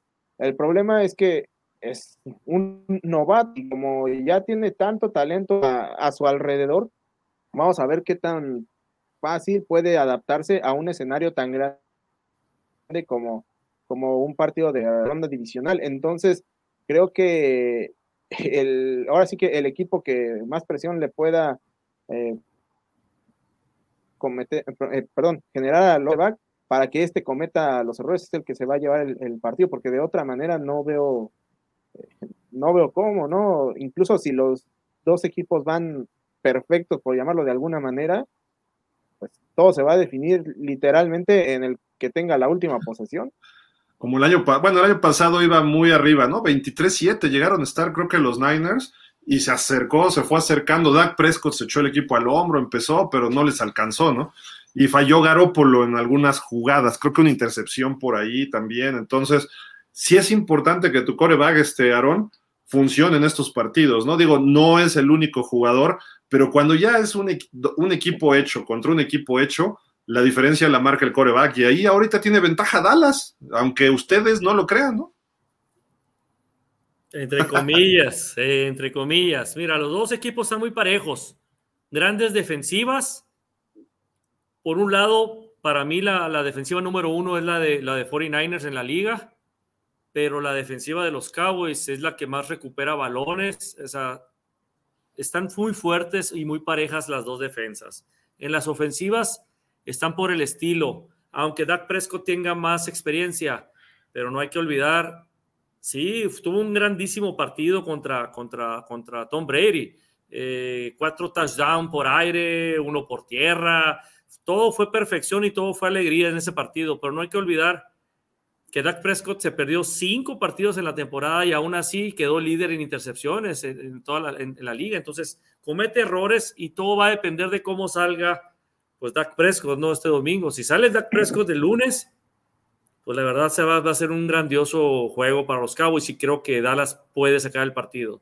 Si es el Dak Prescott que tiene muchas dudas, no hay vuelta de hoja. Eh, va a ganar 49. Eh, como dices tú, eh, no hay margen de error entre dos equipos tan fuertes. Purdy es un novato, ha hecho las cosas bien. 49 viene de 11 partidos al hilo sin perder. Ese es otro dato importante. Va a jugar en casa, pero Purdy cometió errores en la vez pasada, a pesar de que jugó bien porque metió tres touchdowns, un cuarto por tierra, metió más de 330 yardas. O sea, los números reflejan que dio un gran partido, pero tuvo algunos errores, que hasta se vio ahí de repente Kyle Shanahan eh, jalándole las orejas ahí a, Purdy, ¿no? Entonces no deja de ser un novato. Sus números, Aaron, perdón, sus números, eh, tuvo una jugada de 75 yardas con Divo al final, que fue touchdown. Entonces estaba más controlado por Seattle, ¿eh? y no es una, no juegan mal defensiva, pero Dallas tiene con qué causarle problemas, ¿eh? Sí, de hecho, de hecho, ese juego de Seattle, los, tres cuartos estuvo muy cerrado. Seattle estuvo arriba, arriba, arriba. Entonces, en el último, en el último cuarto fue donde se destapó este 49 los Niners y, le dieron la vuelta y, pasaron, ¿no? Creo que quedó como 41-23, ¿no? Algo así quedó el, resultado, ¿no? Entonces, eh, engañoso, engañoso el resultado, porque si lo vieron el partido, pues van a ver a, unas, a, unos Seahawks que siempre estuvo al frente, ¿no? Del, del marcador. Entonces, eh, volviendo a la cuestión de, su mariscal, pues no deja de ser un novato. Entonces, ahora, San Francisco no se ha enfrentado, y es lo que estuvimos analizando hace rato en Cabo Time. Eh, si te fijas, a partir de que tus Dolphins, que fue el partido donde lesionaron a, a Garrópolo, y entra eh, por primera vez Purdy, y de ahí pues embala, ¿no? Con, con, todos los ganados este, no se había enfrentado más que equipos que no tienen una defensa como la de los Cowboys. Entonces yo creo que la prueba de fuego ahorita para el novato va a ser la defensa de los Cowboys y a eso súmale la genialidad de, Dan Quinn, ¿no? Que eso va a ser interesante ese, ese, ese, choque, porque aunque ya, aunque ya lo vimos el año pasado en los playoffs, va a ser bueno ver a, a, a Dan Quinn en la defensa contra Kyle Shanahan en la ofensiva, bueno, en este caso como head coach, pero en la ofensiva comandando, entonces van a chocar otra vez los dos que estuvieron juntos en Atlanta. Entonces, está interesante el partido. Para mí es muy atractivo, no fuera de lo comercial o de lo que pueda generar en dinero como negocio el juego de Cowboys contra 49, yo lo veo muy parejo. Muy parejo. Si me preguntas otra vez igual resultado, te voy a decir lo mismo que ahorita te, me gustaría que ganara Cowboys siendo objetivo pero creo que va a ganar 49. Muy cerrado el partido. En los cuatro juegos dices lo mismo. Pero sí, así. Me gustaría Cowboys, yo soy Cowboys, pero pues tienes que ser objetivo y, y sí veo ligeramente un poco más fuerte a, Niners. Oye, mencionaste de Shanahan y de Quinn, pues son los, los dos que hicieron el, el oso en Super Bowl, ¿no? Cuando pierden los halcones contra el equipo de los Pats en aquel regreso eh, como le decían, la maldición de Lady Gaga, ¿no? Y pues ese Super Bowl que vienen de atrás los Pats 28-3, pero ¿quién, ¿quién gana ese duelo? Este, ¿Shanahan o Quinn, Danny? ¿Quién te gusta más para que saque lo mejor? es que sí está muy, muy interesante. Eh, yo creo que yo creo que al duelo lo va a ganar eh, Dan Quinn, porque creo que le va a, va a lograr que, le pese al final de cuentas la, la novatez a Purdy, ¿no? O sea, y a lo mejor no, no que tenga eh, precisamente un partido así nefasto, ni mucho menos, no creo tan así, pero sí creo que a lo mejor en el momento eh, climático del partido es donde le puede, le puede salir la novatez y la defensa de Cabos genera una entrega de, de balón eh, por parte de los Niners, ¿no? Y ahí creo que puede estar la clave. Eh, el problema, como decía Aaron, es que pues Dak Prescott no necesita necesariamente ser, aunque sea redundante, ¿no? No, necesita necesariamente este, que sea una, una situación de, extremo peligro, ¿no? puede ser una jugada totalmente intrascendente y, y Dak Prescott la convierte en una jugada este, en contra de los Cowboys, ¿no? Sin, necesidad alguna. Entonces, yo creo que al final de cuentas, sí, el, duelo lo va a ganar y también por poquito, tal vez incluso sí, por, hasta por tres puntos, pero yo creo que igual se lo lleva, se lo llevan los Cowboys. Los Cowboys. Para que, para que los Cowboys lleguen al, para que los Cowboys lleguen al Super Bowl junto con mis Jaguars. Bueno. Yo, yo, yo creo que este partido puede terminar hasta en tiempo extra, ¿eh? va a estar muy cerrado.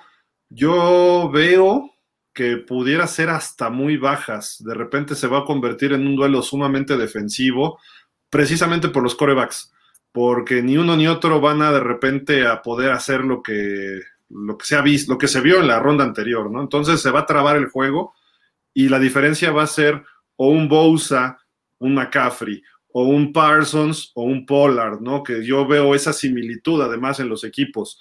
Eh, receptores, CD Lamb, creo que es, es muy bueno, pero veo más en equipo a los, a los Niners. Quizá Divo Samuel pueda ser otro factor, ¿eh? y ahí CD Lamb tiene que sacarle la ventaja. Pero el factor X, el tipo que cuando ha tenido problemas Brock Purdy, va con él, se llama George Kittle. Y esperemos un gran partido de George Kittle. ¿eh? Ahí creo que es donde van a explotar a la defensa de los, de los Cowboys, porque cuando te están cargando con todo, o el pasecito escape a McCaffrey, o el pase adentro rápido con Kittle, y pueden agarrar en la, en la perdón, en, la, en el movimiento a los, a los Cowboys y ahora sí que los agarran a la mitad. Y ahí entonces, Kittle, Kittle, Kittle, ya cuando los Cowboys se preocupen por Kittle, se abre el panorama y Kyle Shanahan puede explotar ahí a Dan Quinn. ¿no? Va a ser un juego de ajedrez, un juego de, de garra, de ejecución. Creo que es más físico todavía los Niners, pegan más duros, están más salvajes algunos. Ufanga, Greenlow y Bosa son brutales y ni se diga Fred Warner aunque acá Parsons y algunos otros, me gusta cómo juega Van pero creo que, bueno, Donovan Wilson también es un safety salvaje, brutal, ¿no?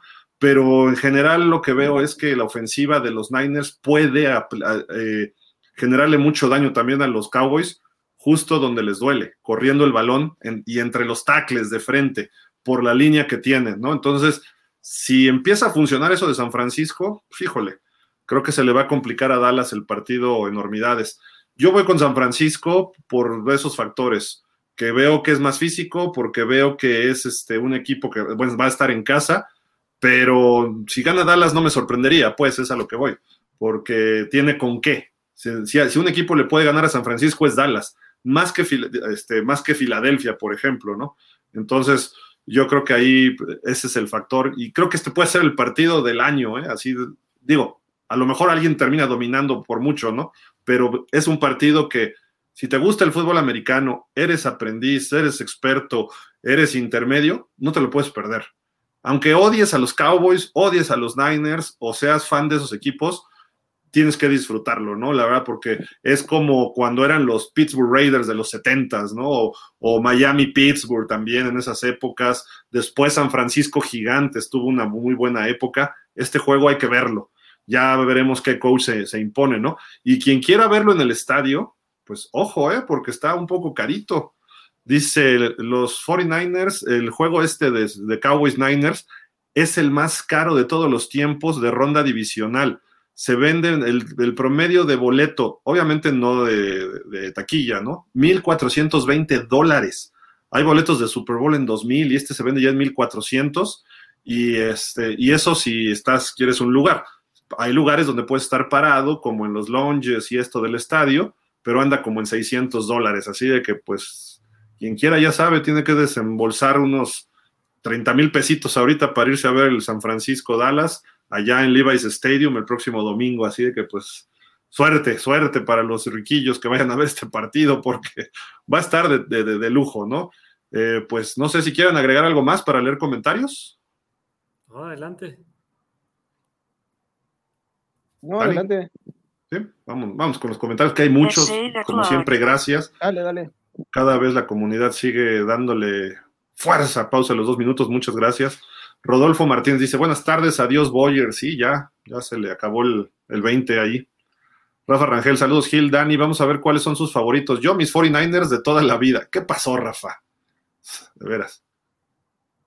Dice Miguel Darío Pérez Gil, Dani, buena tarde, como siempre, acá en el programa. En relación al despido de Boyer, ya nada más esperamos que el amigo que digo, ¿qué digo amigo? Hermano de Gil, vaya por un coordinador defensivo. ¿Mejor? ¿Mejor o lo vamos a linchar? Si te refieres a Chris Greer, yo lo desconozco, lo desconozco, ese gerente, de verdad, pero bueno. Yo le voy a dar otra oportunidad a Boyer, pero ya platicaremos, ya platicamos de eso, pero si va a llegar alguien mejor, adelante. Dan Quinn no está disponible quizá, de, no, de Michael Ryan, si se va, se va de head coach.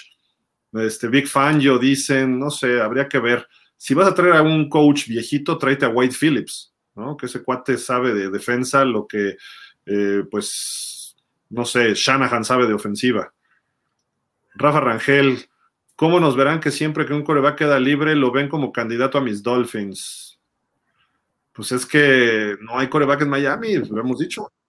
Y esta liga ahorita los Niners, por ejemplo, no traen coreback. Está novato. Ha jugado bien, pero es novato. Y ya vimos lo que le pasa a los novatos en playoff.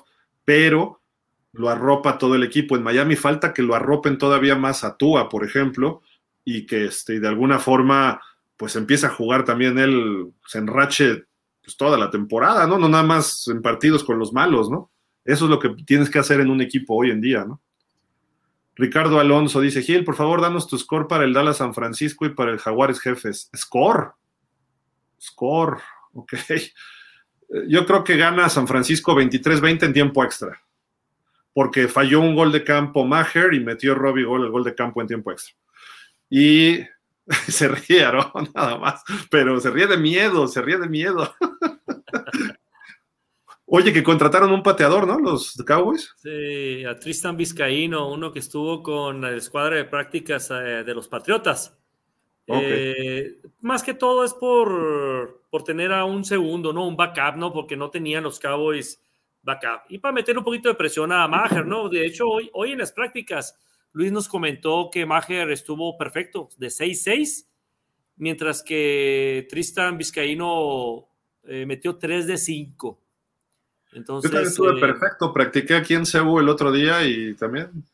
No, no, no, claro, pues ya sé que es muy diferente a cuando estás en un partido, pero, pero de perdida, eh, bueno, ahí, ahí lo, acobijó ahí CD Lamp y, y, el equipo, y ya lo tranquilizaron, y pues a final de cuentas, no la tenemos que seguir jugando con Brett Maher, ¿no?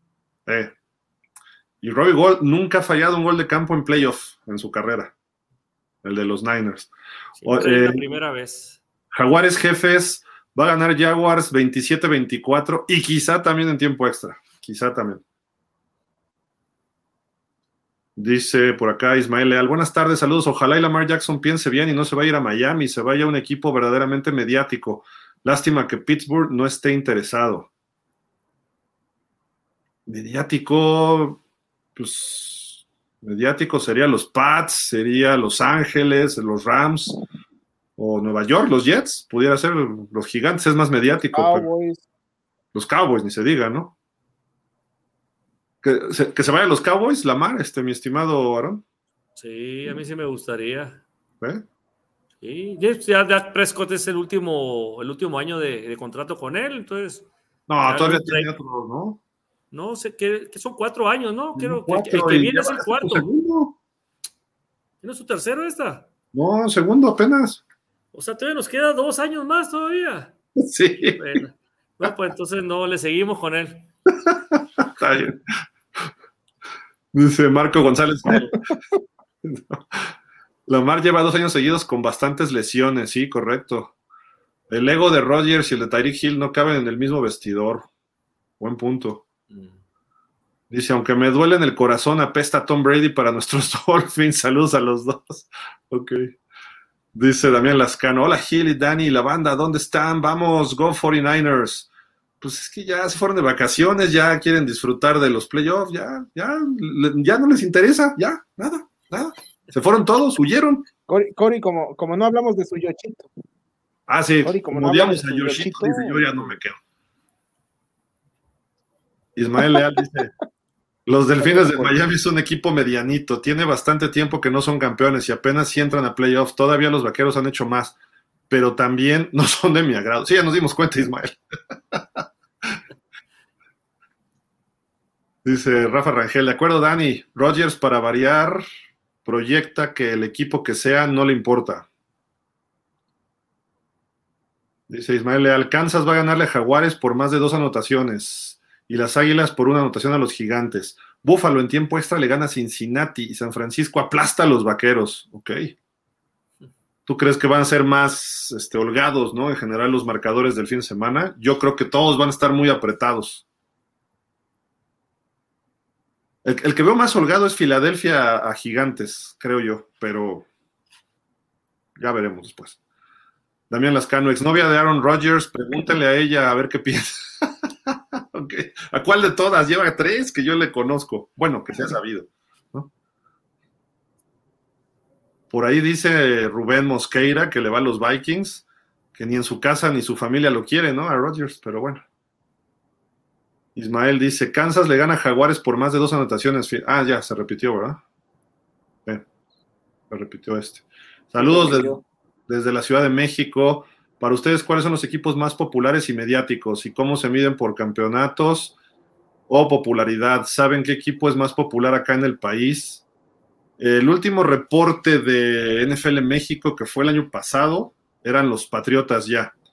Y muy abajito en un empate técnico que han tenido durante 10 años, Pittsburgh, Dallas, Pittsburgh, Dallas, un año arriba, otro y otro así, ¿no? Son de los equipos más populares de acuerdo a sus encuestas que hacen con aficionados eh, y además a través de lo que las transmisiones que más rating generan en sus socios comerciales como Televisa, Azteca, ESPN y Fox, ¿no? Pero eh, los Patriotas han ido en decadencia, yo creo que Pittsburgh y Dallas otra vez van para arriba. Y yo creo que Dallas ahorita pudiera dar un brinco otra vez, ¿no? Porque Pittsburgh está en una racha un poco a la baja, pero habrá que ver, ¿no? Es que, que NFL México publique sus números y más mediáticos, pues Raiders, Miami, San Francisco también, a, los tres equipos que mencioné antes, ¿no?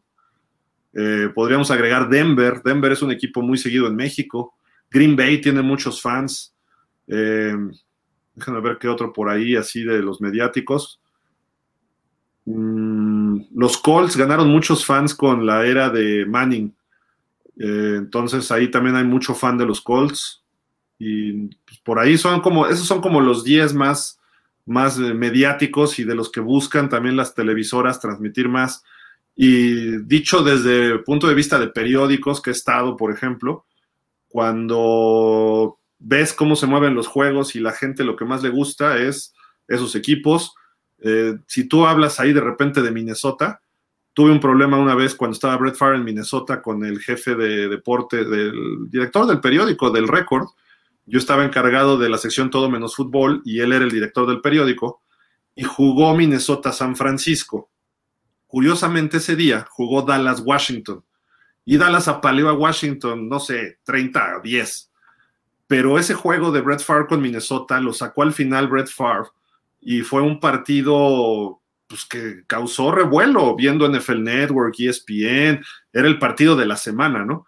Y empecé, y yo puse ese partido en la portada de Todo Menos Fútbol, el de Brett Favre, con una recepción espectacular, no me acuerdo cómo se llamaba ese receptor, etcétera, y al día siguiente, pues me empezaron a reclamar que cómo no había puesto a Dallas, y les dije como 25 justificaciones de por qué pusimos el de Brett Favre, y dijeron, pues aquí va Dallas primero, porque esto es infoentretenimiento, así me dijeron. Y yo dije, ok, pues bueno, si así lo es, así lo es, está bien.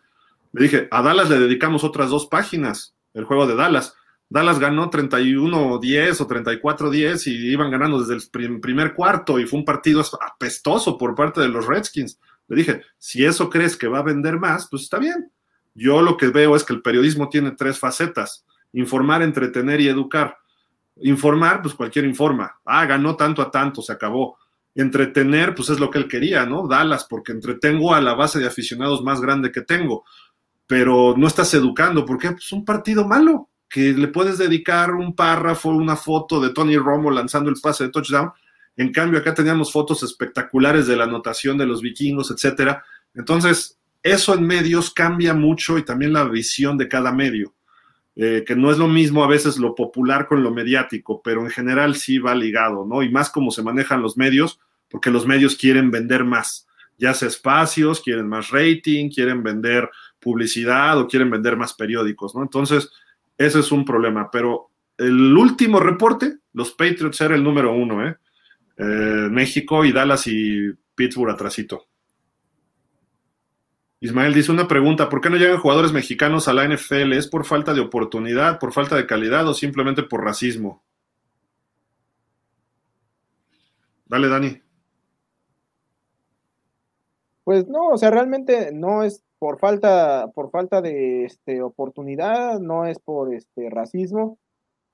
O sea, simplemente, aunque en México existe un buen nivel de fútbol americano, es difícil que un jugador de, que sale de universidad de aquí de México pueda competir con un jugador de desarrolló desde la preparatoria en Estados Unidos, en, el high school, en el college, y que, puede, que llega evidentemente a la NFL. ¿Por qué? Porque las bases que traen este, son diferentes, porque los elementos técnicos están mucho más pulidos en Estados Unidos porque la capacidad físico-atlética es mucho mayor la que logran desarrollar allá y pues eh, en lo que se pone a tono con los que están más este, cercanos a competir a un nivel de NFL, el jugador mexicano ya perdió otros dos, tres años eh, y por lo tanto su margen de, este, de ventana para llegar a un nivel como de NFL es muy poca, así que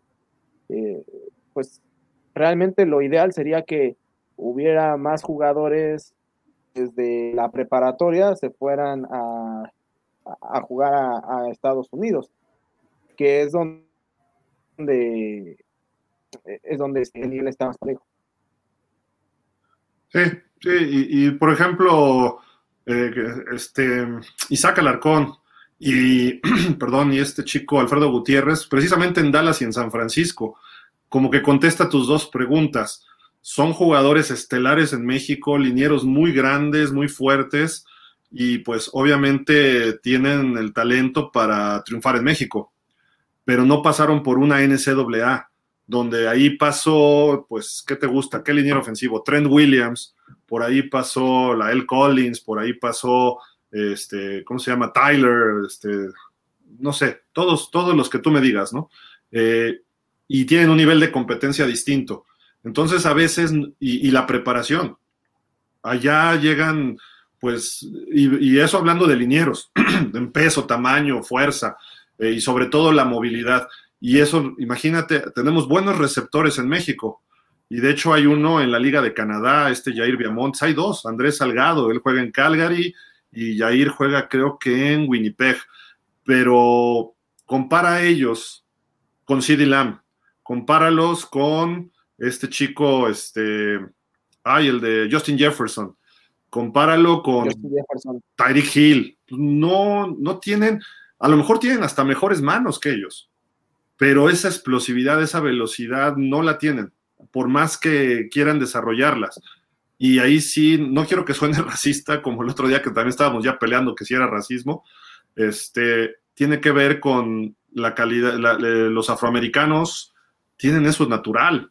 Y aparte los están entrenando desde infantiles, high school y el college y les están dando velocidad y ejercicios de velocidad y compiten a velocidades que en México no conocemos.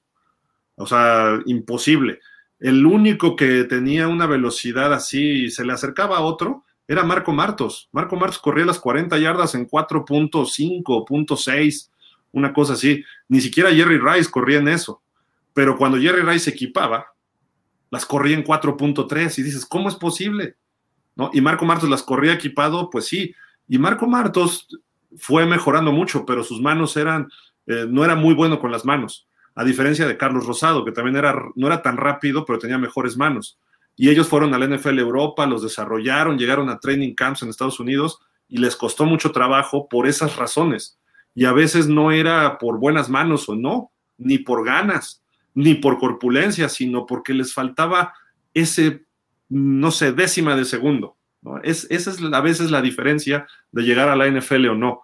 Entonces, por ahí va este, esta, esta situación y pues ojalá y se abran más espacios y ojalá y si crezca más el fútbol americano en México y que pues empiecen a ir, por ejemplo, el hijo de Marco Martos está ya en high school en California, el nieto de Joaquín Castillo está en un high school, tienen que ir desde esa edad, a los 14 años tienes que mandar a los mexicanos allá para que aprendan todas las técnicas, eh, tanto de poder, de velocidad y de fútbol lo aprendes rápido, no es tan difícil, pero me refiero a esas cuestiones que los cuerpos de ellos se desarrollen como el de los estadounidenses, eso sí tienes que trabajarlo desde muy chicos, ¿no? Ese creo que es el punto, nada más.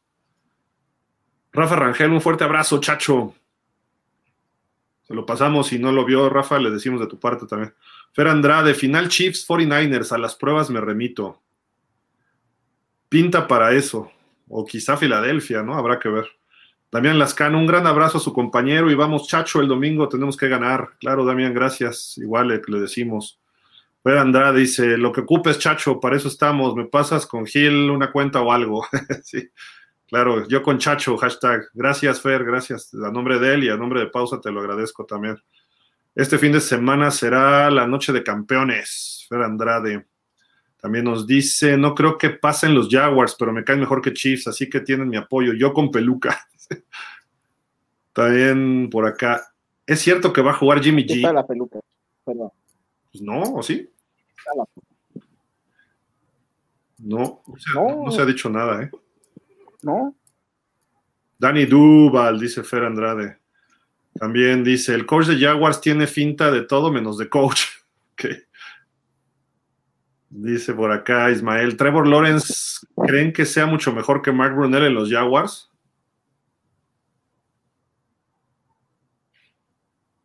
Pues es que mira, eh, al menos de entrada, eh, con Trevor ya se logró algo que no se había logrado hacer nunca en la historia de la franquicia, que era que en la misma temporada se tuviera un coreback con este con más de 4.000 yardas, un corredor con más de 1.000 yardas y un receptor con más de 1.000 yardas. Eso este, nunca se había logrado en la historia de la franquicia hasta que llegó Trevor Lawrence. Eh, y bueno, creo que eh, pues se ha visto, ¿no? El impacto que ha tenido dentro del equipo, dentro del vestidor, obviamente eh, muy de la mano del trabajo de Doug Peterson. Y yo creo que por ejemplo, los números de Trevor Lawrence van a ser mucho mejores que los de que los de Mark Brunel en, la franquicia. Digo, Brunel hizo cosas buenas, pero tampoco era el coreback número, o sea, top ten de repente se metía, iba y salía, ¿no? Pero acá es un coreback novato que promete mucho. Yo creo que sí, Trevor Lawrence es mejor que él. Y ya en presente, pero bueno. Drazen Spinochenko, saludos, nuestra Gil, Dani, felicidades por la victoria. Pero seamos sinceros, lo de Jaguars y sus selecciones que han tenido no fue por don Urbano Meyer, fue porque la administración antes de Urbano fue fatal y era el colmo. Si los Jaguares no hubieran tomado a Trevor Blondie, okay. ahora ya con un buen coach el equipo mejoró bastante.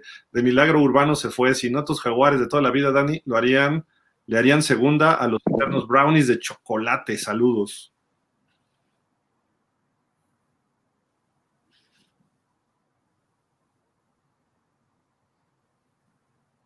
Pues es que es parte de la reconstrucción, ¿no? De los equipos. Dallas, cuando fue campeón, tuvo un primer pick global, ¿no? También. Y luego hicieron un trade fenomenal por Herschel Walker y se convirtió en esa dinastía con Jimmy Johnson, ¿no?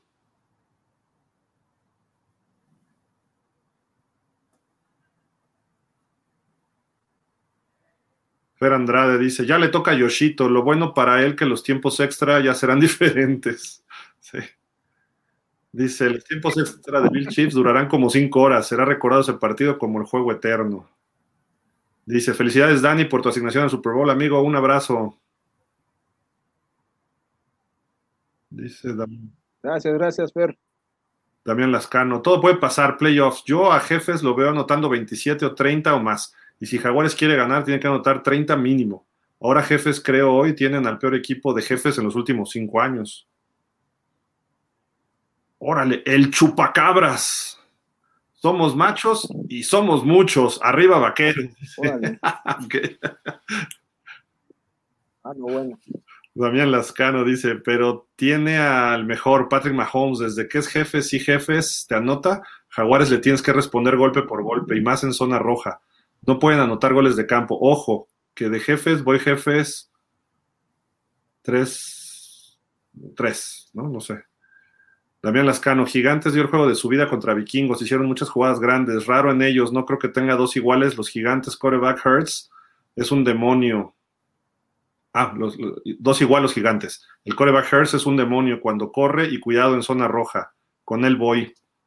Fer Andrade, Gil, si te están fallando mucho tus colaboradores, no os preocupéis, ya sabes que aquí andamos. Me envías el link y se arma el traca-traca. Ok, va, Fer. Gracias. Dice Damián. Ah, pero están fallando porque están, en- están en trabajo, no por otras cosas. Dice Damián Lascano, Eagles por siete puntos. Aquí tengo dudas. Coreback Daniel Jones, a ver si repite su juego de la semana anterior, pero no creo el clima, no creo. El clima no creo que afecte a ninguno de los dos. Ahora Gigantes tiene un buen pateador de field goal. Ya Rafa te dice, saludos Aaron, ya ves, por llegar tarde. Damián Lascano, Bengals contra Bills de la línea de los gorditos Bengals 5, solo juegan dos o tres creo, que la baja más fuerte es su tackle izquierdo. Ahora, la banca de línea de Bengals son cuatro, cuarta, quinta ronda del draft y de universidades pequeñas. El tackle izquierdo es guardia y es malito. A ver quién es su tackle. Ahí está la clave. La ofensiva de Bengals es élite, pero del otro lado Allen pierde uno o dos fumbles por partido y sus pases interceptados. Dice también, y Bills no corre. Creo que si la línea de Bengals aguanta la defensa, puede ganar Bengals. Ahora, juega mal los Bills y ganan como sea, creo.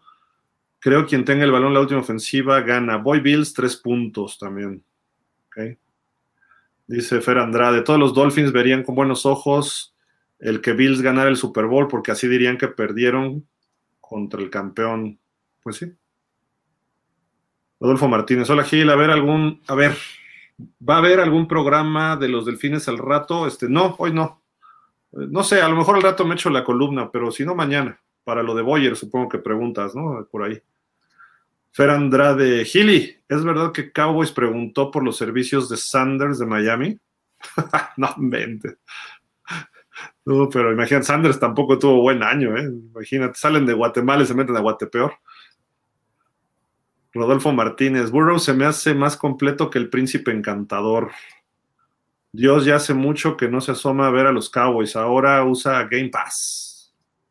Si jugaran en Dallas, habría una ventaja para Dallas. Vamos a ver si es de a de veras Purdy. Ya se. Rafa Rangel, ¿van a jugar los actuales vaqueros de Dallas contra San Francisco y los originales vaqueros de Kansas City contra Jaguars? Como ironía histórica, estaría bien que al final se enfrentaran en el Super Bowl. Ah, de, ok, ya entendí, que Kansas City cuando inició de los Tejanos de Dallas, ¿no? Su, primer, año, ya, ok. Perdón, perdón, así como que ya, ya, ya cacto. Dice Damián, mis 49ers, si juega Dakota, creo es top 10 quarterback. Tiene buen brazo, corre bien, puede jugar. Dallas ahora, si juega Prescott, es el rey del bolillo y pases interceptados y van a atropellar a Dallas. Dice Rodolfo, simplemente Purdy sigue siendo novato, está atrapado por un gran equipo, arropado, perdón, por un gran equipo y un gran coacheo. Damián también nos dice, linebacker de 49ers contra linebackers de Dallas, ahí creo está la diferencia. 49ers tiene que correr con McCaffrey por fuera de los tackles y Elijah Mitchell por el centro y espero linebacker de Dallas cubran a Kittle. ¿Sí? También las ahora clave son las líneas ofensivas contra defensa de ambos equipos, pero si sus, fron- si sus fronteras de 49ers, sus frontales de 49ers presionan, puede cubrir a los corners de 49ers. creo es lo más flojo de San Francisco y cuidado con los tres linebackers de los Niners. Sigue Damián. Voy con mis Niners por siete puntos. Suerte para ambos equipos. Ahora 49 debe de aprovechar sus dos de descanso. Yo por staff creo 49ers es mejor, pero como dije en playoff todo puede pasar. Ganan los cuatro locales. Ups. Drazen dice, mis pies, los Tigres Toño, los Tatancas por la americana. ¿Mis pies? No entendí esa. Los Tigres Toño son los Bengals, ¿no? Los Tatancas. Los Bills. los Bills. Tatancas son los Bills, pues. Buffalo. Tatanca, ¿no? Buffalo. Sí, pues, ajá, por la película. Sí. Mis picks, los Tigres Toño contra los Tatanca. Eh, no. Bueno, no sé. Y voy por los mezclilleros de San Pancho y obvio mis gigantes de toda la vida. Saludos. Ah, entonces Jaguares, Jaguares y Búfalo, ¿no? Que son sus picks. Drazen, ya quién sabe qué nos pusiste ahí, pero bueno. No, no, Bengals. Ah, no, sí, no, sí. Eh, eh, sí, porque no, no. Es que puso Tatancas, ¿no? No, Tatancas son los Bills y los Tigres son los Bengals. Sí, tendría que ser los Jaguares. es que, juegan entre ellos. Sí. Yo creo que se refería a Jaguares, ¿no? Pues yo creo. Yo creo porque hablando de las finales de conferencia. Ajá. Porque son los mezclilleros contra los gigantes. Ahí así es. Dice Drazen, me equivoqué, digo que voy con los Tigres Toños y los Apaches de... ¿Ya ves? ¿Ya ves? O sea, ¿qué onda, Drazen? Nos pones primero a parir chayotes y luego ya lo, arreglas con otro. Werner Rettig, señores, me acaba de llegar un fax. Por la va a defecar y va a perder. Ah, y Torpedo Torpin hace un touchdown de regreso de patada. Guarden este tweet. Ojalá. También está muy bueno en regresos de patadas Ray Ray McLeod de los Niners. Muy bueno también. Quizá al nivel de Torpin. El partido está más parejo imposible, ¿eh? Y tienen la ventaja con Prescott, pero a ver. Rodolfo, vendrá Fangio. Híjole, va a ser un proceso todavía lento para ver qué coordinador llega a Miami, Rodolfo. el que saquen del retiro a Villan Sparger para Miami. Villan Sparger ya murió hace mucho, Rodolfo, espérate. ¿Creen que el pateador de Dallas sea factor? Sí. Sí, sí. Va, va, va, puede ser que McCarthy cambie alguna decisión eh, importante cuando, oye, nos la jugamos en cuarta y dos o metemos al pateador a intentar algo de 50 yardas o si falla un extra por algo al principio, peor, se, todo se va a poner más presión. Entonces, sí, sí, es un factor y a ver cómo se levantan los Cowboys de eso, ¿no? Rafa Rangel, creo que este fin de semana los juegos, además de muy cerrados, están de pronóstico reservado. Miguel Esparza, a excepción de Kansas Jaguares, todos los divisionales serán parejos. Yo, yo creo que ni ese, ¿eh? yo creo que todos en general. No creo. Sí. Es más, yo creo que el de el, el de Filadelfia contra Gigantes con todo que yo también coincido contigo que va a ser el más disparejo, o sea, se va a definir, yo creo, máximo por siete puntos. Como máximo. Digo, o sea, obviamente Kansas y Filadelfia por algo fueron mejores equipos y por algo juegan en casa y descansaron. Pero de eso a que realmente lo apliquen, luego, así que del dicho al hecho hay un trecho, ¿no? Y el año pasado vimos cuatro juegos divisionales cerrados. Cada vez se están acortando más las, las diferencias, ¿no? Pero pues vamos a ver. Creo que viene cosas muy buenas este próximo fin de semana y ojalá y así sean todos los partidos ya de aquí al Super Bowl. De la primera ronda como partidos, pues creo que solo el de Dallas decepcionó, ¿no? Por, y no por Dallas, sino porque fue paliza, ¿no?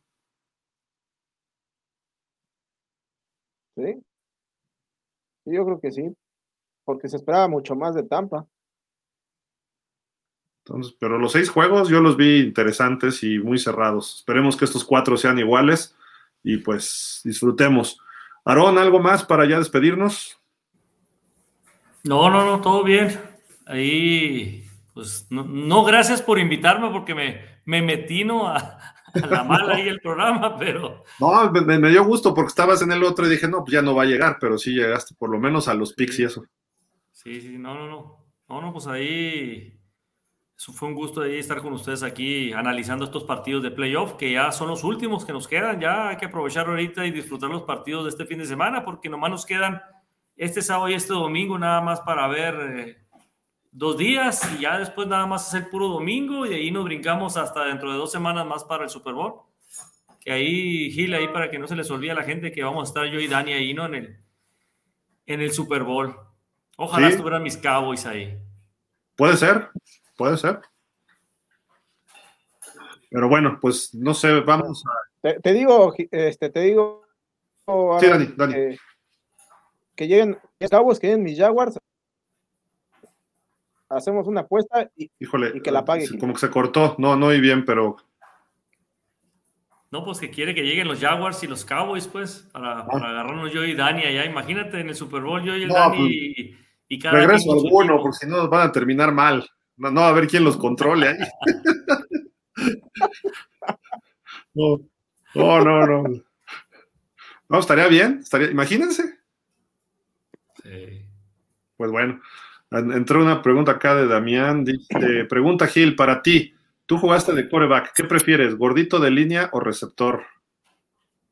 Este, híjole, es que depende qué coreback seas, ¿no?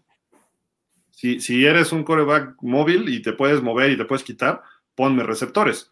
Pero si eres Tom Brady o eres Dan Marino o eres, este, pues, no sé, Peyton Manning, ponme gordos y yo pongo el balón donde quieras, ¿no? Entonces, pero lo mejor siempre es tener gordos, ¿no? Que te protejan. Y Carlitos López dice, nuevamente Bengal será campeón de la americana. Burrow y Chase la van a romper este domingo contra los Bills. Puede ser, puede ser.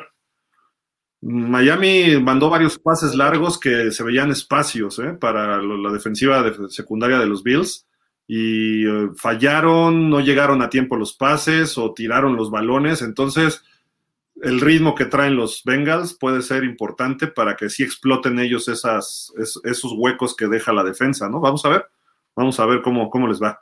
Pues Dani, ¿algo más ya para irnos? No, pues nada, este, agradecerte, Gil, a Aaron también, y pues a todos nuestros amigos que siempre nos, nos ven muy atentamente. Pues sí, muchísimas gracias a todos y nos vemos el lunes ya con los el análisis de todos los partidos. Vamos a abrir links en los cuatro partidos. No sé si estemos todos, pero eh, estaremos en los cuatro partidos. Y pues ahí estemos pendientes de todos los resultados y cualquier noticia también sigan nuestras redes sociales, eh, ya preparándonos de lleno para el Super Bowl y también para el Pro Bowl. Vamos a estar listos.